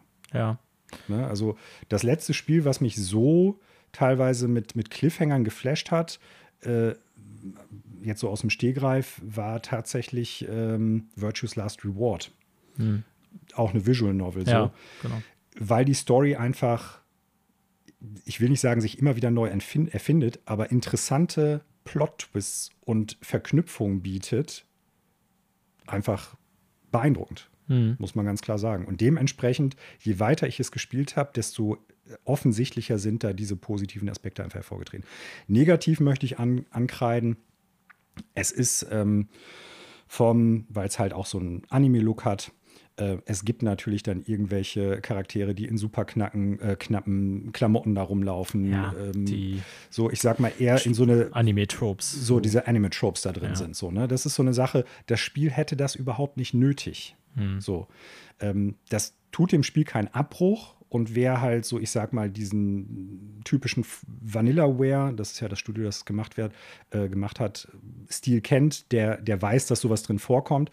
Ich will damit nur sagen, ich glaube, dass wenn dieses Spiel das ein bisschen zurückgeschraubt hätte, dann würden durchaus mehr Leute gewillt sein, das, dem Spiel auch eine Chance zu geben. Ich glaube, dass das teilweise doch mehr Leute abstößt, mhm. als dass es, äh, ich sag mal, Fans dieser, dieser Designs anzieht. Ja, oder vielleicht auch einfach, dass man dann eben eher direkt denkt, okay, ist ein Vanillaware-Game, so Vorgänger waren ja auch, ich sag mal, solide, zumindest mhm. immer bewertet. Ähm, ich weiß, was ich da kriege, ohne vielleicht auf den Gedanken zu kommen, da steckt mehr drin. Genau, dass das vielleicht mhm. sogar, und so verstehe ich dich, und ich habe jetzt hier gerade mal so ein bisschen Reviews und Metacritic überflogen währenddessen, tatsächlich ja schafft, im Vergleich zu deren alten Games narrativ auf eine ganz andere Ebene zu das kommen. Ne? So, und wenn man dann irgendwie diesen, ich sag mal, Standard Vanillaware-Look, dieses äh, ja, Anime Big Boobies Characters mhm. und so sieht, dann denkt man vielleicht erstmal überhaupt nicht daran, dass da so eine offensichtlich sehr gute Story ja, drin stecken könnte. Das ist wirklich verrückt. Also die, die vorherigen Spiele hatten auch immer diesen handgezeichneten Stil. Das ist ja wirklich das, wofür dieses Studio eigentlich bekannt ist. Berüchtigt sind sie dann natürlich teilweise eher für fragwürdige Charakterdesigns. Äh, so, mhm. ne? ja. Und ähm, das Gameplay war auch immer gut bei diesen Spielen. Solide bis gut, muss man sagen. Aber die Story war nie das, wo ich jetzt irgendwie nach Muramasa The Demon Blade zum Beispiel gedacht habe, äh, das sollte man deshalb unbedingt spielen. Mhm. Also das war alles auch solide, aber das jetzt ist wirklich, ich, ich muss da glaube ich noch mal irgendwie recherchieren, ob die da irgendwie einen neuen Schreiber haben oder weil es jetzt eine andere Art von Gameplay ist oder wieso, weshalb, warum. Aber das ist äh, so stark, das ist wirklich unglaublich gut. Tja. Und deshalb ist es einfach Platz 1 bei mir. Okay. Weil also, kein Spiel hat mich dieses Jahr, kein Animal Crossing, ähm, kein Ghost of Tsushima, kein Demon's Souls, hat mich wirklich so gepackt an einer gewissen Stelle, dass ich gesagt habe, boah, schade, dass ich heute nicht noch eine Stunde weiterspielen kann. Hm. Das ist mein Platz 1. Hast du denn noch so ein paar, ich sag mal, ähm, ohne das jetzt auf irgendwelche Plätze äh, jeweils aufzulegen, hast du noch so ein paar Spiele, die in äh, sehr nah noch da dran waren, wo du irgendwie noch überlegt hast, die wären vielleicht auch noch mit reingekommen? Ja, eins hatte ich ja schon erwähnt. Das wäre definitiv äh, Ori and the Will of the Wisps, mhm. mit dem kompliziertesten Namen aller Zeiten. Ähm, auch wenn ich es, wie gesagt, noch nicht beendet hat, ähm, würde ich Stand jetzt so sagen, dass es eine gute Chance hätte, sogar unter meine Top 3 zu kommen. Hm. Obwohl hm. auch bei Last of Us, ich, äh, ich habe ja Ori, als die Xbox Series X rauskam, tatsächlich dann äh, gern und auch ein paar Tage viel oder regelmäßig gespielt. War dann aber zumindest von dem PS5-Release und Miles Morales und so so abgelenkt, dass ich es nicht einfach direkt weitergespielt habe, mhm. ne, sondern daran kann man jetzt vielleicht auch sagen, naja, wenn es so geil findest, hättest du ja auch erstmal weitergespielt, aber dann wollte ich natürlich auch mit der PS5 spielen irgendwie dann, äh, weil es hier raus war. Aber äh, das ist definitiv jetzt so ein Ding, was ich noch beenden möchte und mich da auch schon drauf freue, aber ähm, ansonsten hätte ich tatsächlich gar nicht mehr so viel auf der Liste, was wirklich in Frage kam.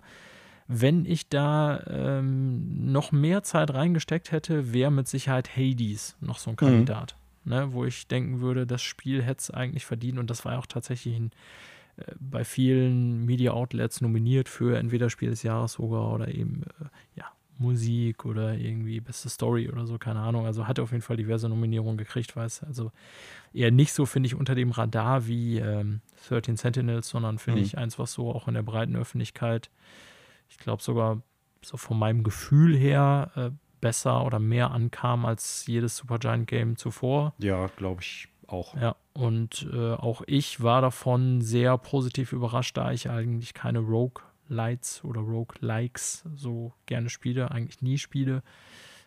Sehr selten, sagen wir es mal so. Und äh, das wären so die beiden Kandidaten gewesen auf den folgenden Plätzen, mhm. nennen wir es mal. Ja. Ja, bei mir wäre es tatsächlich dann äh, so vom Thema Lieblingsspiel gar nicht unbedingt bestes Spiel auch, obwohl es insgesamt echt sehr rund ist. Ghost of Tsushima. Einfach mhm. weil die Welt auch super interessant ist. Das Kampfsystem macht Spaß, auch wenn es in bestimmten Punkten an dieses äh, ja, Arkham Asylum Magnetschienensystem auch etwas angelehnt ist. Ähm, aber sehr viel flexibler ist, sehr viel mehr Spaß macht und ähm, ja, also insgesamt auch einfach eine wunderbar aussehende Welt ist. Die Story ist meistenteils auf jeden Fall auch super interessant. Also Ghost of Tsushima wäre bei mir noch so im Rennen gewesen für mein Lieblingsspiel. Nicht unbedingt bestes Spiel, weil es erfindet das Rad nicht neu. Es ist ja, nicht, nicht innovativ genug, vielleicht an bestimmten Punkten, aber äh, vielleicht muss es das ja auch gar nicht sein. Ähnlich wie bei Spider-Man, als du eben sagtest, es ist vielleicht einfach das rundeste Spiel auch. Mhm. So, ne? so, das auf, auf jeden Fall ähm, wäre da noch äh, ein Spiel gewesen, wo okay. ich gesagt hätte, jo, das äh, ist auf jeden Fall ein Contender. Ja, als eine weitere Kategorie hatten wir uns überlegt, ähm, mal darüber zu sprechen, was war so das Spiel mit der besten Musik dieses Jahr für uns? Ja, ähm, und ja, ich fange mal wieder an, weil ich habe ja vorhin auch angefangen. Sehr gut. Tu es. Ähm, tu es, Daniel. Ja, und da nehme ich jetzt äh, nicht nur aus äh, salomonischen Gründen, äh, sondern da nehme ich tatsächlich jetzt Ori and the Will of the Wisp, weil auch mhm. wenn ich nicht äh, alle Level gesehen habe oder nicht äh, komplett das Spiel in Gänze bewerten kann, kann ich die Musik bewerten. Und ja, ich habe tatsächlich auch dann nochmal irgendwie vor dieser Folge so Resümee äh, passieren lassen, was ich so viel an Soundtracks gehört habe dieses Jahr. Na, wir hatten ja auch schon bei bezüglich der Game Awards eben äh, über die Nominierung gesprochen. Äh, und tatsächlich habe ich auch ziemlich viele der Spiele-Soundtracks dieses Jahr gehört, mh, hm, von Spielen, die ich gespielt habe, auch dieses Jahr. Ne? Also auch natürlich von Spielen, die älter sind. Also ich höre zwischendurch viel Spiel-Soundtracks, aber eben auch äh, einige Spiele, die dieses Jahr neu in die Playlist quasi reingekommen sind. Und ähm, Orient the Will of the Wisp hat zumindest die hohe Qualität des Vorgängers gehalten, würde ich sagen. Ich hatte da letztes Mal gesagt, das ist mir noch nicht ganz so gut im Ohr. Ne? Das wird jetzt immer mehr, je mehr ich von dem Spiel gespielt habe und je mehr ich auch von dem Soundtrack gehört habe. Und äh, ich finde, ähm, ja, der Soundtrack schafft es einfach gut, so eine, ja, ist ja ein orchestraler Soundtrack, ne? also jetzt, ich sag mal, nicht irgendwie neumodischer Schnickschnack drin, dass man mhm. da irgendwie bestimmte musikalische Stilrichtungen so mit Trance oder was weiß ich, mit bestimmten Beat- oder Akustikelementen oder so versieht oder so. Da ist nichts Experimentelles dran. Ich würde sagen, das ist von der Machart ein sehr klassischer, orchestraler Videospiel-Soundtrack. Ne? Mhm. Sprich, äh, so in Actionsequenzen geht dann eher, geht das ein bisschen hoch, ne? ein bisschen mehr Forte, ein bisschen mehr Power dahinter so. Und dann gibt es aber auch eben diese äh, ruhigen, emotionalen Sequenzen, gerade so am Anfang zum Beispiel, ganz, wenn das Spiel losgeht, dann gibt es aber Ori immer diese, ja, schon Cartoon- niveaumäßige Einführung, wo dann eben die Charaktere so ein bisschen gezeigt werden, wo dann eher so ein bisschen sanft emotional das Ganze äh, untermalt wird. Und äh, beides macht der Soundtrack einfach sehr gut, finde mhm. ich. Ne? Also der ist, ähm, ja, bin kein Klassiker. Ich kann so Kompositionen in dem Sinne nicht bewerten auf musikalischem äh, Niveau oder Gehalt oder Komplexität oder so. Ne? Sprich, ich weiß jetzt nicht, ob das eher so äh, Beethovens Neunte ist von der Komposition oder ob das eher äh, Dieter Bohlens Zweite ist. So, ne? ähm, also, ne, war das nochmal Nadel? Boah. Gott. Oh Mann, ist das beschissen. Vor allem, dass ich darüber jetzt lachen muss. Uh, ähm, das ist schon ein langer Podcast. Heute. Genau, ja. Ähm, was ich eigentlich sagen wollte, das kann ich halt in der Hinsicht nicht bewerten. Ne? Also meine äh, begrenzten musikalischen Fähigkeiten äh, sind eher nicht so im klassischen Bereich angesiedelt.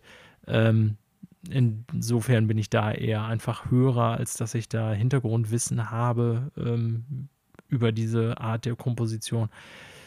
Ne, aber so, da geht es mir in dem Sinne wie dem Großteil der Hörer, mhm. der Videospieler und ähm, ja, insofern ist es für mich einfach etwas, was ich gern höre.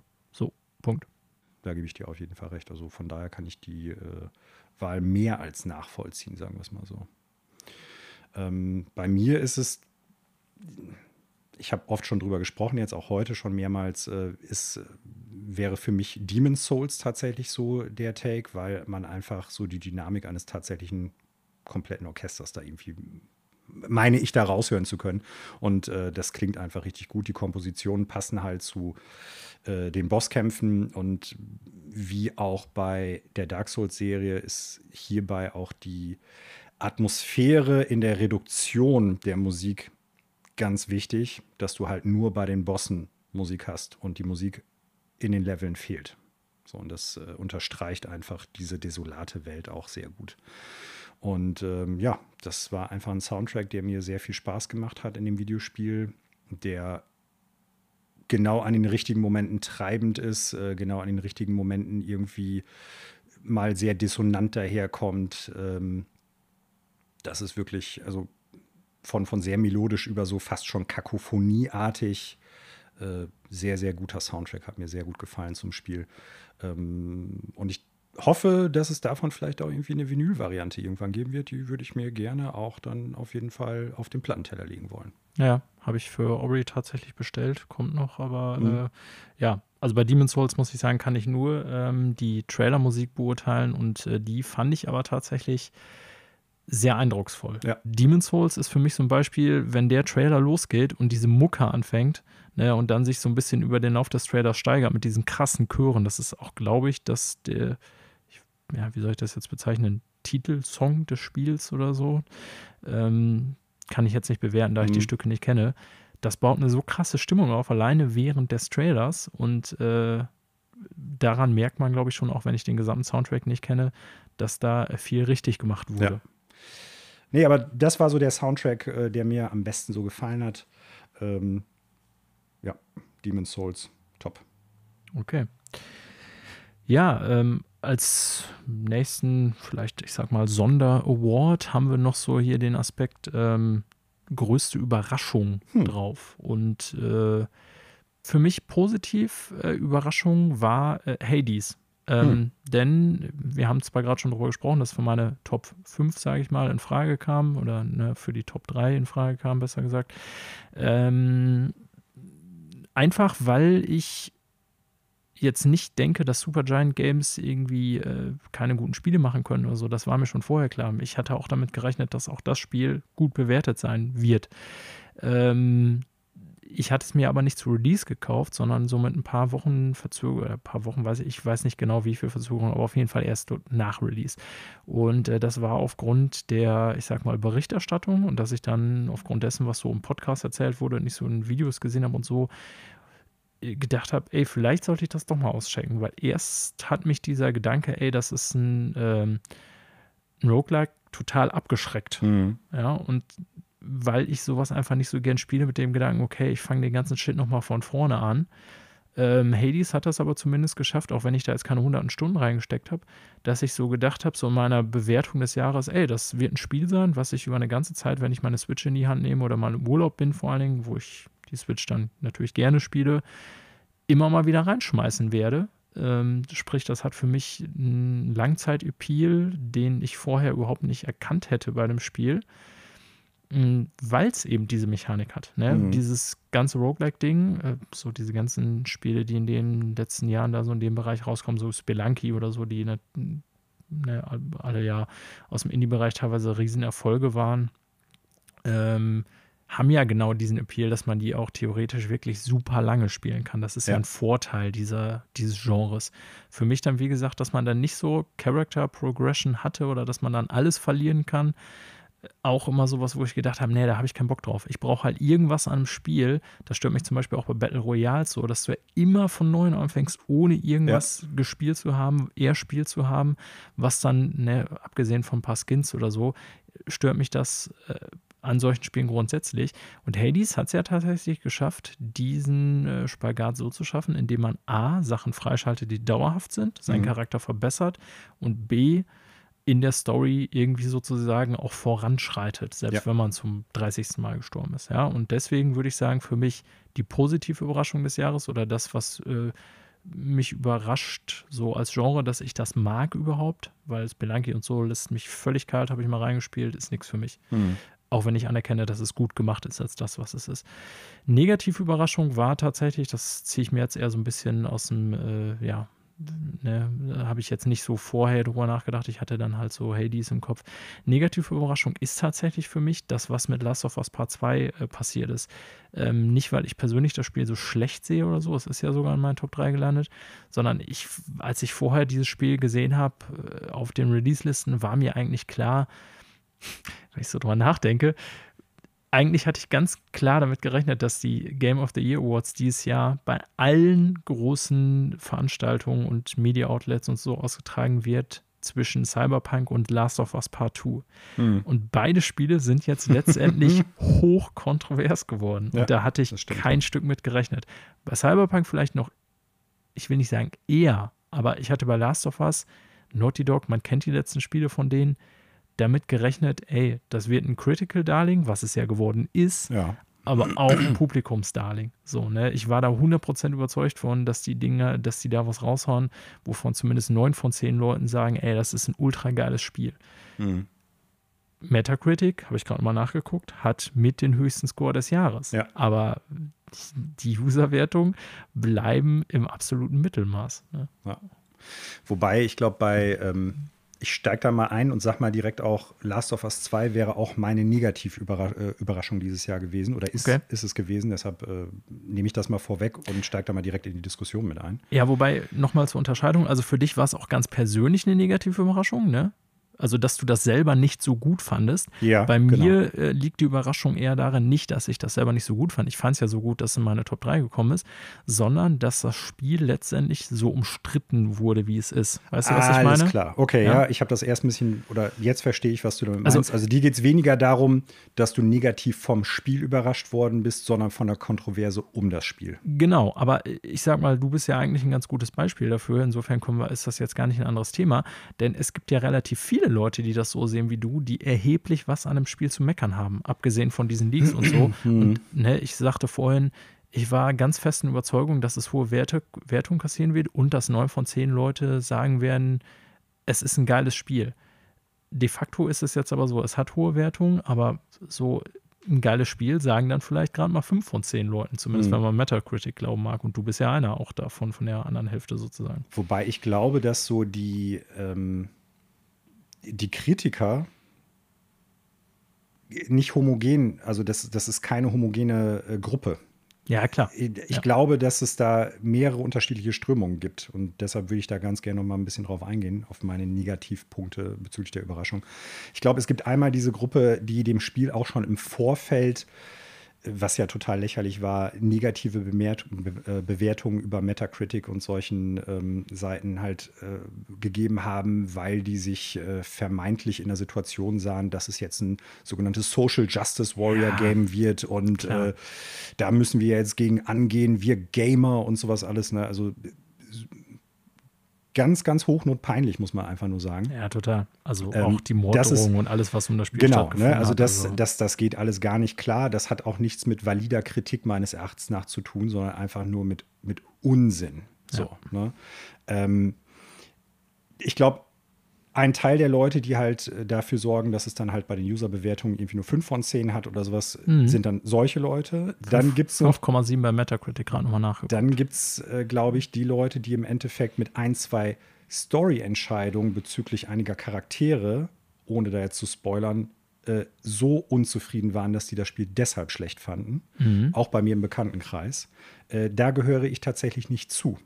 Mhm. Also das ist an der Story nicht das, was ich kritisiere, sondern wie ich es eben schon gesagt habe, der, das Hauptproblem, das ich mit der Story habe, ist erstmal, dass die das Gameplay zugunsten einer Story-Entscheidung äh, geopfert haben. Ja, handwerkliche Kritik. Handwerkliche Kritik, genau. muss ich dazu ja. sagen. Ne? Und dann die Art und Weise, wie die Story aufgezogen worden ist, ähm, fand ich halt einfach, war ich geschockt, wie schlecht das für meinen Geschmack bzw. mein Empfinden halt einfach gemacht worden ist. Da mhm. bin ich tatsächlich, so was Pacing betrifft, von Naughty Dog sehr viel Besseres gewöhnt. Mhm. Ja. Ne, also für mich wirkt das Spiel, als ob es aus zwei oder vielleicht noch mehr Story-Ideen zusammengeschustert worden ist. Und ähm, es hat ja auch, glaube ich, den, den, den Game Award-Preis für Beste Direction gekriegt. Die sehe ich da halt auch nicht, weil, wie gesagt, du hast halt diverse Sachen, die wiederholt werden. Du hast diverse Areale, durch die ich wieder durchlaufen muss. Du hast kaum Zugewinn an neuen oder interessanten Gameplay-Elementen. Ähm, das ist, äh, also ich, ich war sehr negativ überrascht, wie handwerklich schlecht meines Erachtens nach das Spiel im Gegensatz zu dem technisch audiovisuellen äh, Aspekt ist. Ja, und, so, ne? und das ja. ist so. Damit stehst du ja auch ganz gut sinnbildlich für das. Also egal, ob die Wertung jetzt durch andere Motivationen, ne? aber letztendlich bist du ja auch sozusagen Vertreter dieser Fraktion, die dann sagen bei Metacritic, ey, ich habe auf ein Top-Spiel gehofft, gerechnet. Letztendlich war es dann aber nur eine, was würdest du dem geben? Bestimmt nicht höher als eine 7,5 oder so, ne? Ja, das passt wohl eine 7, glaube ich, würde ich dem geben. Ja, mhm. genau. Ja. Ja, wobei, äh, warum ich das nochmal sage, ist, also ich glaube, dass du einen Teil dieser, dieser Metacritic-User-Wertung eigentlich rausschmeißen solltest auf einer gewissen Ebene. Ich sage ja, die Beweggründe sind da andere, ne? aber trotzdem ähm, bist du ja jemand, der sagt, ich bemühe so mich ja schon, dass jetzt, also die Kritikpunkte, die ich da sehe, so objektiv wie möglich da irgendwie Klar. da dran zu gehen. Ja. Das, das Subjektive da nicht rauszuhalten äh, ist, das ist mir ganz klar bewusst. Aber wirklich so so objektiv, wie, wie es mir möglich ist. Und gleichzeitig muss ich dazu natürlich auch zu sagen, ich bin kein Autor, ich bin äh, Laie, was dies be betrifft, ne? also Story ja. und sowas.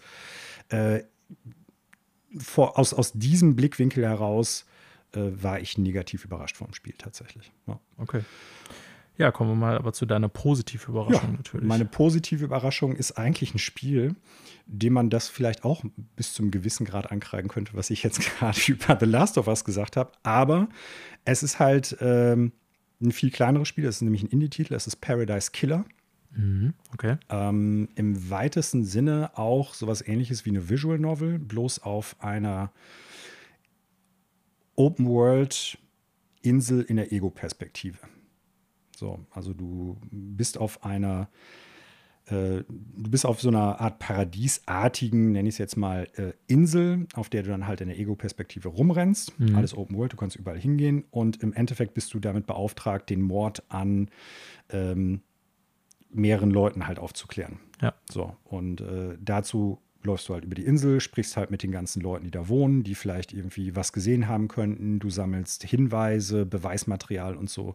Und zu nahezu jedem Punkt im Spiel kannst du halt zu dem Richter, sag ich mal, oder der Richterin gehen mhm. und kannst halt sagen, hier, ähm, ich weiß jetzt, wie es gewesen ist. Die und die Person äh, könnte es vielleicht gewesen sein. Und dann kommt halt, ähnlich wie bei Phoenix Wright, Ace Attorney in der Serie, ein Prozess, der abläuft. Ja. Ne, also ein Gerichtsprozess. Und dann musst du halt sagen, ja, der hat das gemacht, der hat das gemacht und dafür habe ich den Beweis und diese und jene Aussage gesammelt.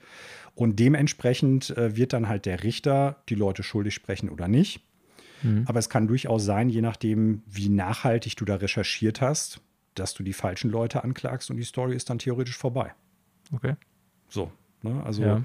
ähm, das hat mir in dieser ich habe das früher schon mal gesagt, in dieser Art und Weise, wie so mit Deduktion umgegangen wird, dass du Zusammenhänge erkennen äh, können musst und so und Schlussfolgerungen ziehst und sowas alles. Äh, das macht das Spiel unglaublich gut. Die Story ist ganz interessant.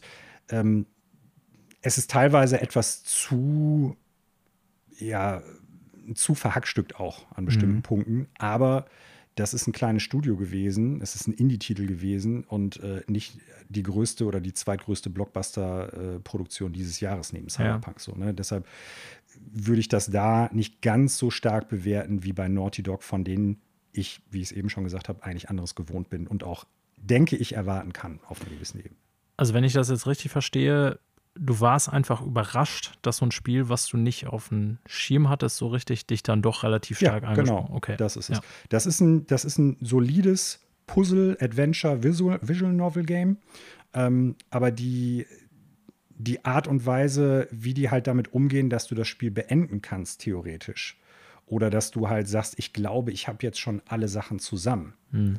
Ne? Also oftmals ist es ja so in solchen Puzzleartigen oder Abenteuer- oder Adventure-Spielen, äh, du hast halt vom Spiel vorgegeben, jetzt hast du alles zusammen. Und ja. dann beginnt der Prozess oder die nächste Phase des Spiels oder wie auch immer.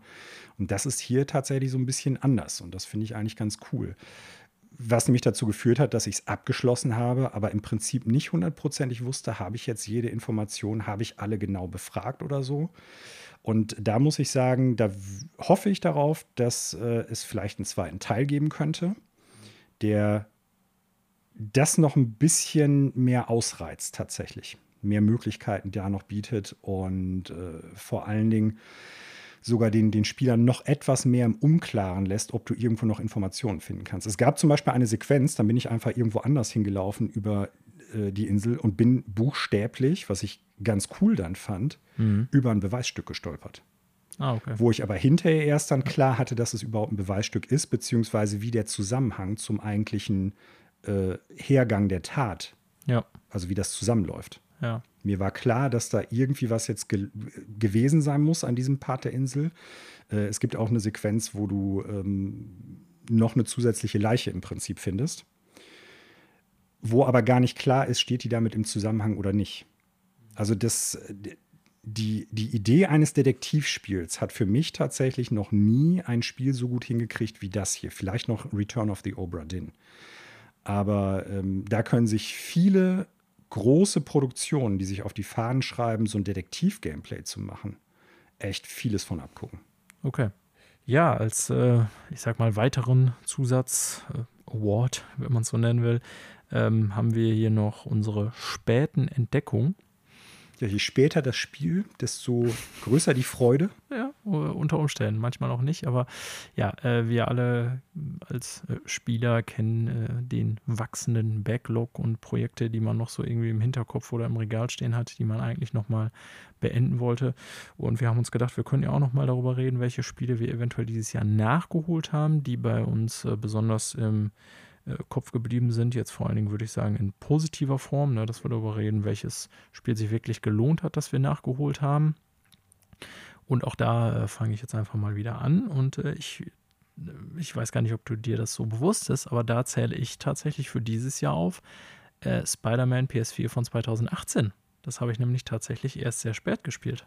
Also dieses Jahr dann tatsächlich. Dieses Jahr, erst. genau. Das Ach, ist so. Verrückt. Ja, neben Animal Crossing das ähm, große Quarantänespiel bei mir gewesen. Und zwar ähm, ist es bei mir so gewesen, dass ich das Spiel eigentlich direkt zum Release hatte. Das ist ja September 2018 rausgekommen. Mhm.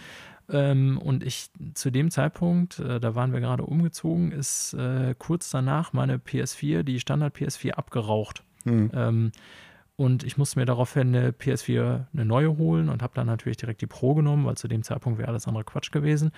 Und äh, hatte dann äh, bei äh, ja, einem der großen Elektronikanbieter, weiß gar nicht mehr welcher Laden ist, jetzt war auf jeden Fall äh, Mediamarkt oder Saturn, dieses Angebot bekommen, PS4 Pro inklusive Spider-Man zum Release. Mhm. Äh, und äh, habe es dann direkt als äh, Retail in die Hand bekommen.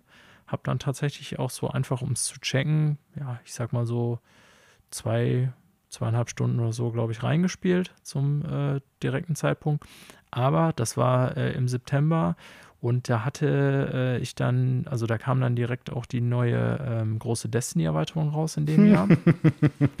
ja, und eigentlich hatte ich vorher schon so, ja, Spider-Man, ne, ich weiß, dass dieses Jahr ra rauskommt so, aber eigentlich hatte ich es direkt so, ich will es irgendwann spielen, aber nicht so direkt. Ne? Ja. Weil ich hatte irgendwie so im Kalender, was ich spielen wollte für das Jahr, für den Herbst 2018, andere Dinge, die ich spielen wollte. Äh, und das war dann auch so. Ich habe es dann tatsächlich nach diesen, sag mal, zweieinhalb Stunden erstmal zur Seite gelegt und dann viel Destiny gespielt und noch anderen Kram, der so aus dem Jahr war. Ähm, und ja, ich habe es dann tatsächlich ziemlich lange liegen lassen, irgendwie, weil ich dann auch erst God of War nachgeholt habe, woran ich ja auch, ich weiß gar nicht, ob ich über 100 Stunden, auf jeden Fall, also so ein paar äh, Kracher auch aus dem Jahr 2018 habe ich erst nachgeholt, unter anderem God of War. Und dann irgendwann so Anfang diesen Jahres, dann kam halt eins zum anderen, dann kam diese Pandemiesituation und dann habe ich so in mein Re Regal geguckt und zu dem Zeitpunkt irgendwie Destiny war ziemlich tot, dann war halt irgendwie Animal Crossing, wo ich viel Zeit reingesteckt habe, aber ich hatte ja offensichtlich eine Menge Zeit, habe dann so in mein Regal geguckt und dachte so, Alter, Spider-Man, das wolltest du ja immer mal machen, jetzt eigentlich perfekter Zeitpunkt, passt auch, glaube ich, von der Stimmung ganz gut, so ein Open-World-Game, jetzt hast du Zeit, mal sich da so richtig reinzuhängen. Ja, und dann habe ich es ja wirklich äh, viel gespielt, so viel immerhin, dass ich da auch Platin gemacht habe. Und ähm, ja, wie gesagt, das war so mein zweites großes Quarantänespiel und unter anderem deswegen, ne, ich war dann, also ich hatte es dann durch, habe es dann auch weggelegt und äh, hatte nicht Ambition, das dann irgendwie nochmal zu spielen, aber es gefiel mir immerhin so gut, dass ich auch ein halbes Jahr danach richtig Bock hatte auf Miles Mhm. Morales. Ne? Ja. Das war ja auch so ein Grund, warum ich, obwohl ich es im selben Jahr gespielt habe, äh, war ich nicht satt davon, sondern habe mich tatsächlich richtig drauf gefreut. Und deswegen ist das eigentlich ein sehr einfacher Backlog-Kandidat für Mhm. mich und sage, äh, lohnt sich. 2018 gutes Spiel, 2020 immer noch. Äh, witzigerweise ist mein Spiel, äh, sag ich mal, das ich spät entdeckt habe, auch ein Spiel, das äh, aus 2018 kommt, nämlich Monster Boy and the Cursed Kingdom auf der Switch. Oha. Äh, ein ähm, echt schickes, ich glaube auch handgemaltes äh, 2D-Side-Scrolling Action-Adventure im Sinne von Castlevania Symphony of the Night beziehungsweise Super Metroid oder so. Ähm, hat super viel Spaß gemacht. An einigen Stellen bockschwer, Mhm. aber äh, extrem charmantes Spiel, super toller Soundtrack, sieht super klasse aus und ähm, jedem Fan, ich meine, die meisten werden es, äh, die Fans dieses Genres sind, werden es ja wahrscheinlich 2018 schon gespielt haben. Aber das ist so ein Spiel, ähm, es gab mal ähm, Wonderboy and Monster World oder Monsterland, ich vertue mich da jetzt gerade, äh, ein Remake davon, äh, auch mit so einem handgemalten Grafikstil und so. Und das fand ich auch ganz nett. Aber das ist halt irgendwie noch ein ganz anderes Spiel gewesen. Und ich dachte lange Zeit, dass das im Prinzip der inoffizielle Nachfolger davon einfach ist und habe es deshalb gar nicht so äh, ja, wirklich als, als legitimes Spiel für mich gesehen. Mhm. Und ähm, irgendwann bin ich letztes Jahr dann auch darüber gestolpert, dass es dann doch wohl mehr als nur einfach ein neuer Teil aus dieser äh, Wonderboy-Serie ist, bloß mit einem anderen Protagonisten und einem anderen Namen. Und dass es halt wirklich ein Action-Adventure ist. Und dann habe ich es mir äh, dieses Jahr einfach mal geholt und gezockt Anfang des Jahres. Und äh, also ich, ich hatte lange Zeit auch vergessen, wie viel Spaß mir dieses Gameplay einfach auch macht. Ja. Also das war so äh, mein Backlog-Kandidat, ähm, den ich dieses Jahr auch abgearbeitet habe, der mir dieses Jahr am besten gefallen hat von den ganzen Sachen. Ganz klar. Okay. Gut. Ähm, wir sind beim Thema Backlog und äh, setzen dann quasi unseren äh, letzten äh, Bratwurst Award sozusagen Die goldene Videospielbratwurst. Ähm, und zwar Spiele aus dem Jahr 2020, die wir definitiv nachholen wollen oder ja. werden. Mm, ja, denn ich hatte ja schon gesagt, selbst äh, in so einem komischen Jahr wie diesem, wo man auf einmal mehr Zeit zur Verfügung hat, als man vorher gedacht hätte, schafft man ja im Normalfall bei der hohen Anzahl von Releases noch nicht mal all das, was man so interessant fände. Mhm. Ähm, gerade wenn da so einige Zeitsenken dabei sind wie Animal Crossing, in die man dann mehrere hundert Stunden steckt. Irgendwie ist Zeit ja doch ein limitierender Faktor immer. Ähm, ja, und dementsprechend gibt es auf jeden Fall ein paar Games, ähm, ne, ich habe da jetzt keine, ich sag mal, für mich Reihenfolge gemacht. Ich würde sagen, jeder von uns schmeißt mal Games in den Raum und dann können wir ja jeweils vielleicht noch kurz drüber reden. Ja.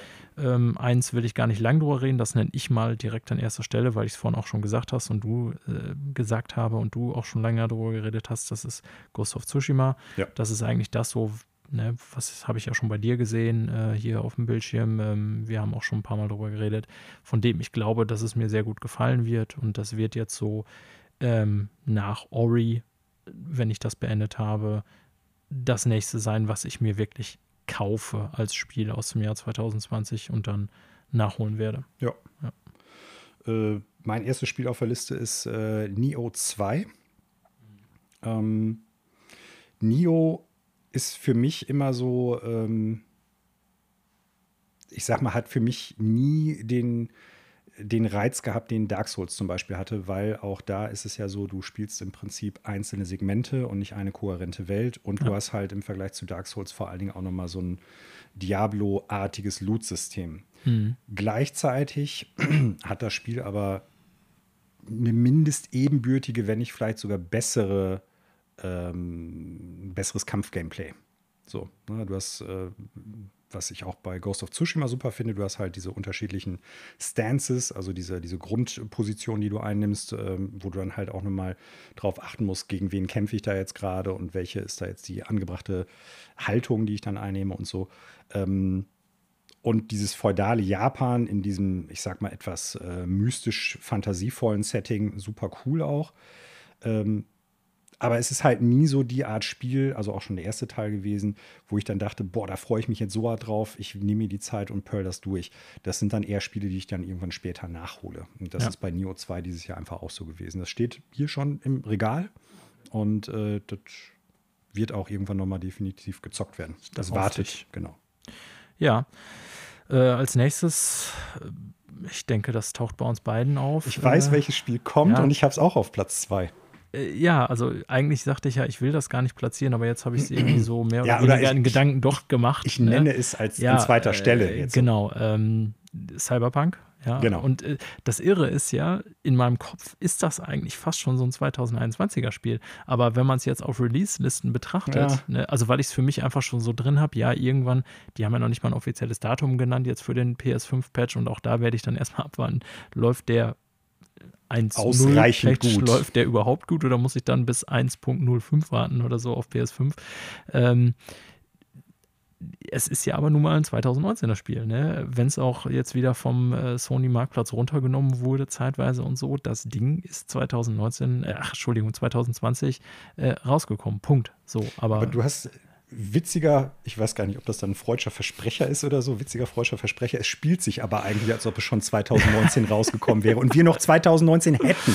Ja, okay. Oh Mann. Äh, ja, ähm, also ich bin davon überzeugt und ich kenne auch Leute persönlich, vor allem PC-Spieler, die halt sagen, ey, ist ein geiles Spiel. Ähm, wobei ich jetzt auch nicht so die Wahrnehmung habe, so in meinem Freundeskreis, dass irgendwie es viele Leute gibt, die sagen, Spiel des Jahres. Mhm. Ne, aber so prinzipiell schon, viele sagen, ey, so, ne, wenn es läuft, ist die Open World schon beeindruckend.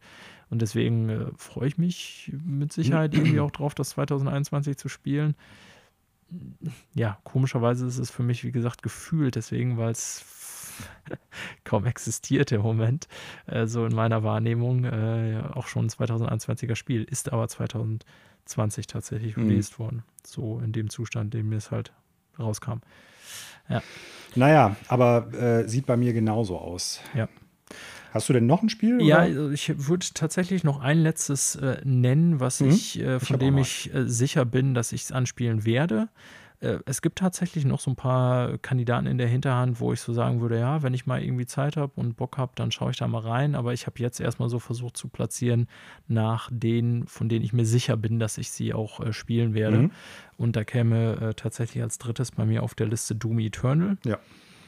Ähm, ich fand das 2016 war es, glaube mhm. ich, Doom äh, sehr gut. Ja, super ist äh, tatsächlich nichts über die Jahre, was ich immer wieder eingelegt habe, aber ich habe es halt komplett durchgespielt und war auch da von dem Gesamtpaket zu dem Zeitpunkt sehr angetan. Also Gameplay, Mucke, ja. äh, Design, Grafik, da passte sehr vieles. Das ist ein Spiel, das laut gespielt werden will. Ja, Soundtrack super geil. Ähm, und ich bin eigentlich, obwohl ich an dem 2016er nichts zu kritisieren habe, habe ich dann so manchmal gedacht, irgendwie, warum habe ich eigentlich Doom Eternal nicht gespielt? Es gab auch, glaube ich, so diesen Zeitpunkt, diese Problematik. Viele haben ja Doom und Animal Crossing gleichzeitig. Es ist am gleichen Tag rausgekommen. Ja, genau, 22. Da gab es auch sehr witzige Videos auf YouTube. Ja, das war genau, schon super die, mit die, Isabel und dem Doomslayer. Ja, ähm, gilt ja für vieles als so Videospiel-Meme 2020, ja. die beiden Titel so in der ersten Quarantänephase. Ähm, ich, bei mir lag es natürlich auch daran, dass ich dann parallel so als Open-World-Spiel noch Spider-Man, also mhm. ein bisschen den Backlog bedient habe sozusagen. Ich hatte aber auch zu dem Zeitpunkt irgendwie nicht so, das passte nicht so meine Stimmung. Ich hatte ja. nicht so Bock auf Doom. Ne? Und äh, Doom 2016 habe ich zwar auch im äh, Sommer gespielt, das kam noch nicht auch im Sommer raus, wenn ich mich richtig, also Mai so irgendwie die Ecke meine ich, aber das ja, war, glaube ich, zur sonnigen Jahreszeit auf jeden Fall, habe ich das äh, zwar auch da gespielt. Ähm, aber wie gesagt, ich war dieses Jahr so einfach nicht in der Laune, Doom zu spielen ähm, obwohl ich die ganze Zeit so im Hinterkopf hatte, ey, wenn das alles nur so macht wie das 2016er Doom, vielleicht noch etwas ausgefeilter oder besser, dann wird das ein saugeiles Spiel sein. Und nach allem, was ich so gehört und gelesen habe, ist es auch genau das, ja. ja. Das erfindet das Rad jetzt nicht komplett neu. Man muss ja sagen, 2016 Doom war sowas wie ein Restart für die Serie, der auch sehr gelungen ist, würde ich jetzt mal behaupten. Definitiv. Ähm, und ja, die Wertungen gut waren, ähm, es auch auf diversen Game of the Year Award Listen auftauchte jetzt, war bei mir während dieses Jahres nie so der Zeitpunkt, wo ich dachte, ich mache das jetzt, aber trotzdem war es bei mir immer im Hinterkopf, ich werde das noch machen, weil es scheint genauso wie das, also oder sogar besser zu sein als das 2016er Doom und deswegen kann es für mich eigentlich nur ein gutes Spiel sein. Ja, das war so mein Gedanke. Ähm, ich habe so ein bisschen mit äh, Doom, also mit den, mit den beiden neuen Doom-Teilen, mit dem Reboot, sage ich jetzt mal, der Serie, äh, das ist, äh, das macht Spaß, aber ich habe nicht immer Lust auf diese Art Stress in dem Spiel. Ja, das stimmt. Das war schon Und das stressig. ist das, also das, wenn man halt in so in diesem Flow des Spiels ist und dann halt einen um den anderen Dämon da lang macht, dann bist du an alles zerstört. Dann bist Gott. du halt also dann hast du das Gefühl unaufhaltbar zu sein. Aber trotzdem, du bist immer also wirklich um Haaresbreite davon entfernt, selber lang gemacht zu werden, ja. ganz oft. Und das ist halt so eine, das ist, das macht Spaß, aber da hab, auf diese Art Stress habe ich nicht, da bin ich nicht immer drauf eingestellt. Also wenn ich zum Beispiel Klar. von der Arbeit komme und dann irgendwie einen stressigen äh, Arbeitstag hatte oder so, dann habe ich nicht unbedingt Lust, noch mal mehr Stress auf mich aufzuladen. Ja. Verstehst du? Also das deshalb verstehe ich voll und ganz. Ich, ich finde beide Spiele super. Deswegen sind die From Software Games nicht unbedingt was für mich. So. Da habe ich aber, da, da ist das anders, weil das, das, das Gameplay ist nicht so schnell. Ja, okay. Ich weißt weiß, was also, du meinst. Aber trotzdem die das, Herausforderung suche Die Herausforderung, ja. das, das, damit würde ich klarkommen. Das ist auch nicht das, was es für mich so stressig macht, sondern dass es äh, super, super fix einfach ist. Was ja auch echt für die Serie spricht und cool ist, aber genau weil es halt so schnell ist und du dann nicht unbedingt dir Zeit nimmst. Also für mich ist Dark Souls und auch Demon's Souls und die anderen From Software Games in den meisten Fällen äh, sind das Spiele, die äh, ein langsames Pacing eigentlich haben von, mein, von meiner Herangehensweise.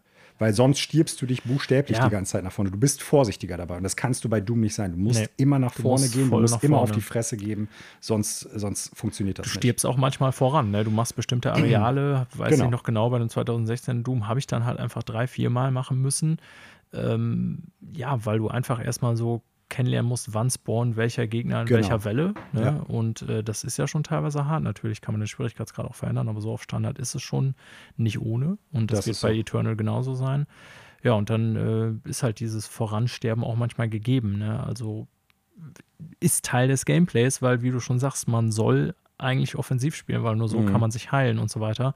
Du wirst da aber zwangsweise auch manchmal draufgehen. Und ja. da gebe ich dir recht, sind die Dark Souls-Spiele schon so, dass es dir mehr Raum gibt, erstmal diese Grundmechanik zu lernen. Also du wirst auch sterben bei Dark Souls. Ja, aber, äh, sehr wahrscheinlich sogar noch sogar fast noch häufiger. Öfter. Ja, ja, aber es ist, äh, ja, wie soll man das beschreiben? Es ist eine andere Art, ähm, man steht nicht, man steht nicht konstant unter Druck. Es ist das Meistern des Gameplays, will ich mal so sagen. Ne? Und bei Doom ist es teilweise Kennenlernen des Raumes und Kennenlernen der Gegnerwellen, so will ich es mal bezeichnen. Den Aspekt hast du natürlich bei ähm, Dark Souls auch. Aber es, du stehst nicht konstant so unter Druck. Ja. Ne? Das heißt, wenn du irgendwie, ich sag mal, in deiner näheren Umgebung alle Gegner lang gemacht hast, irgendwie, dann kommt nicht nochmal irgendwie die dritte, vierte, fünfte Welle. Mhm. Also im Regelfall ist es so, du stirbst auch bei dem Boss entweder innerhalb der ersten paar Minuten oder vielleicht sogar Sekunden oder du hast den Boss eigentlich nach irgendwie zwei, drei Minuten lang. Ja. So. Ja, aber ich verstehe genau, was du meinst. Also ähm, der Grund äh, oder warum es mich stresst, äh, das, ne, da, das sind zwar unterschiedliche Dinge, über die man da redet. Es geht ja auch um den Speed, dass es mhm. so ständig auf Adrenalin ist. Ne? Ähm, bei mir sprach ich jetzt eher darüber, dass es nicht nur dieser Stressfaktor ist, sondern auch, dass es von der allgemeinen Stimmung irgendwie dieses Jahr das bei mir einfach nicht so war. Ne? Kommt auch nochmal dazu. Genau. Äh, und da passte zum Beispiel in Spider-Man einfach sehr viel besser. Ich wollte einfach irgendwas haben, was so gerade in dieser Quarantänezeit sehr lighthearted ist, weil ich finde, vieles war eh schon so komisch um einen drum zu irgendwie. Ja, das stimmt. So, ne? Und äh, da passte das irgendwie einfach besser so. Und äh, ja. Ich will es aber, wie gesagt, auf jeden Fall nachholen. Das wäre so ähm, genauso wie bei dir, mhm. glaube ich, dann so mit den drei, wo man sagt, ja, das muss, also es würde mich sehr überraschen, wenn mir das nicht gefällt. Ja. Ne? Ja. Mein drittes Spiel ist ein Spiel, das ich plane durchzuspielen, aber es ist durchaus möglich, dass ich nächstes Jahr entweder nicht die Zeit dazu finde oder mich irgendwie nicht dazu durchringen kann, weil es auch ein. Darf ich einen Tipp abgeben? Sofort, ja. ja. Oder sag du zuerst, bevor ich weiterrede, weil ich glaube, sonst. Also ein ja. Tipp, was du ja, meinst, genau. logischerweise, ja. Weil wenn du sagst Zeit, dann habe ich natürlich direkt so einen Gedanken und denke, Meint der Typ Persona 5? Nein, aber das ist ja auch eigentlich schon 2016 ist, oder 2017 rausgekommen. Es ja, kam weil dieses jetzt diese Royal, diese Royal könnte man ja als genau. neues Spiel. Aber so, du bist ne? näher dran, als du denkst. Es ist Final Fantasy VII Remake. Ach, witzig. Das hatte ich auch ja. erst auf der Liste. Ja. Also, äh, das ist tatsächlich ein Spiel. Final Fantasy, muss ich sagen, bin ich schon lange so ein bisschen mit ja, auf Kriegsfuß kann man gar nicht sagen, aber je weiter sich diese Serie entwickelt hat, desto weniger Interesse hatte ich daran. Naja, lange Rede, kurzer Sinn. Ich möchte aber ganz gerne trotzdem dieses Spiel noch erleben, weil auch das ja eigentlich ein Remake gewesen oder geworden ist, was durchaus gute Wertungen abgegriffen hat. Und ich auch Fall, gerne ja. Wissen möchte, also dieses Spiel hat ja zum Beispiel sehr viel stärker am Original rumgeschraubt als jetzt Demon's Souls. Mhm. Ne? Also die, das, was man jetzt in dem, in dem ersten Teil dieses Remakes kriegt, ist ja eigentlich nur die ersten, was weiß ich, zwei, drei, vier Stunden, glaube ich, der, des Originalteil 7. Ja. Und da müssen die schon so viel verändert haben, dass ich da gerne mal reingucken möchte. Und vielleicht nicht mehr ganz so stark wie früher, aber Square Enix waren gerade mit der Final Fantasy Serie vor ganz lange Zeit Vorreiter von audiovisueller wirklich höchst qualitativer Präsentation. Ja. Und ich glaube, in Ansätzen ist das auch in diesem Spiel noch. Und deshalb möchte ich das ganz gerne noch erleben. Es ist aber durchaus möglich, weil es halt auch ein Spiel ist, was diverse Stunden braucht, dass ich äh, da nicht mich da nie dran trauen werde. Okay. So, ne? Aber geplant so. habe ich es oder ich, ich wünsche mir, dass ich das äh, machen möchte 2021. Aber es liegt natürlich auch daran, gibt es attraktivere Spiele zu dem Zeitpunkt. Klar. Es kommt immer auf die kommenden Release-Listen an, von so. denen wir überraschend wenig noch wissen äh, 2021, ja. aber das wird dann für nächste Woche ein Thema sein. Ja, Final Fantasy, wenn ich das nochmal aufgreifen darf, 7 ist insofern ähm, ein ganz interessanter Übergang, äh, als dass also die drei Spiele, die ich jetzt genannt habe, ähm, sind wie gesagt die, also mit Ghost of äh, Tsushima, ähm, Doom Eternal und äh, jetzt muss ich kurz selber schon gerade wieder überlegen, was hatte ich auf Platz 2? Bin ich bescheuert? Cyberpunk. Cyberpunk, Idiot. Ähm, das sind die, Der die Küberpunk. ich, genau, die ich auf jeden, ja, wie gesagt, in meinem Kopf ist das schon so total 2021 Spiel.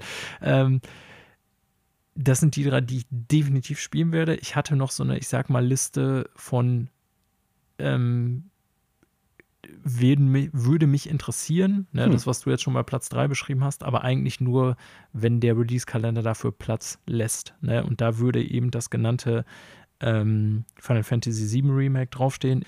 Ähm, kann ich ja vielleicht auch nochmal erwähnen, auf dieser Liste tauchte auch zum Beispiel ein anderes Remake auf, nämlich Resident Evil 3. Ich war damals hm. schon im Original, habe ich es auf PlayStation gespielt. Gefiel mir 3 schon nicht mehr so gut wie 2 und 1. Und ich behaupte mal, das gilt auch für viele bei dem Remake, so wenn ich das. Die haben jetzt mittlerweile all die ersten drei Teile remaked und das 2 genießt ja einen sehr hohen Status, sag ich mal, bei Fans und Kritikern. Super. 3 war dann Hast gut, du? aber etwas. Das 2 Remake habe ich auch noch nicht ah, gespielt. Ah, okay. Okay. Das wäre so Nachholliste 2019. Aber was ich sagen wollte, bei 3 hatte ich nicht so hohe Ambitionen, das nachzuholen, weil ich eben damals das Grundprinzip des Spiels wurde ja nicht verändert bei mhm. 3.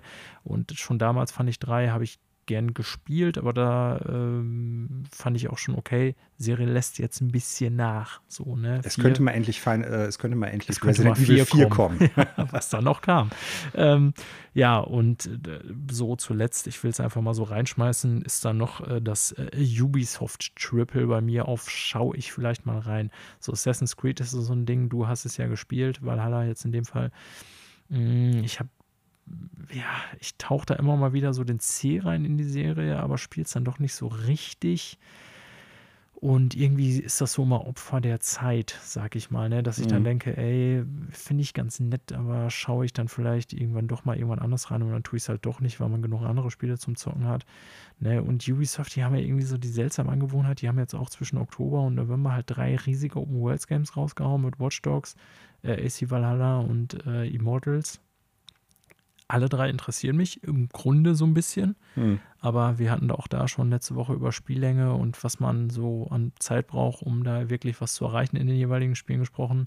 Und da sind diese drei Spiele sich alle so ein bisschen, also stellen sich so meiner persönlichen Wertung so ein bisschen selber das, das Bein, damit ich sie wirklich anpacke, weil ich wüsste, ey, bei allen müsste ich eigentlich so mindestens 20 bis 30 Stunden reinstecken. Und bei Valhalla mehr. Ja, bei Valhalla sogar deutlich mehr. Ich glaube, Immortals ist ein bisschen überschaubarer.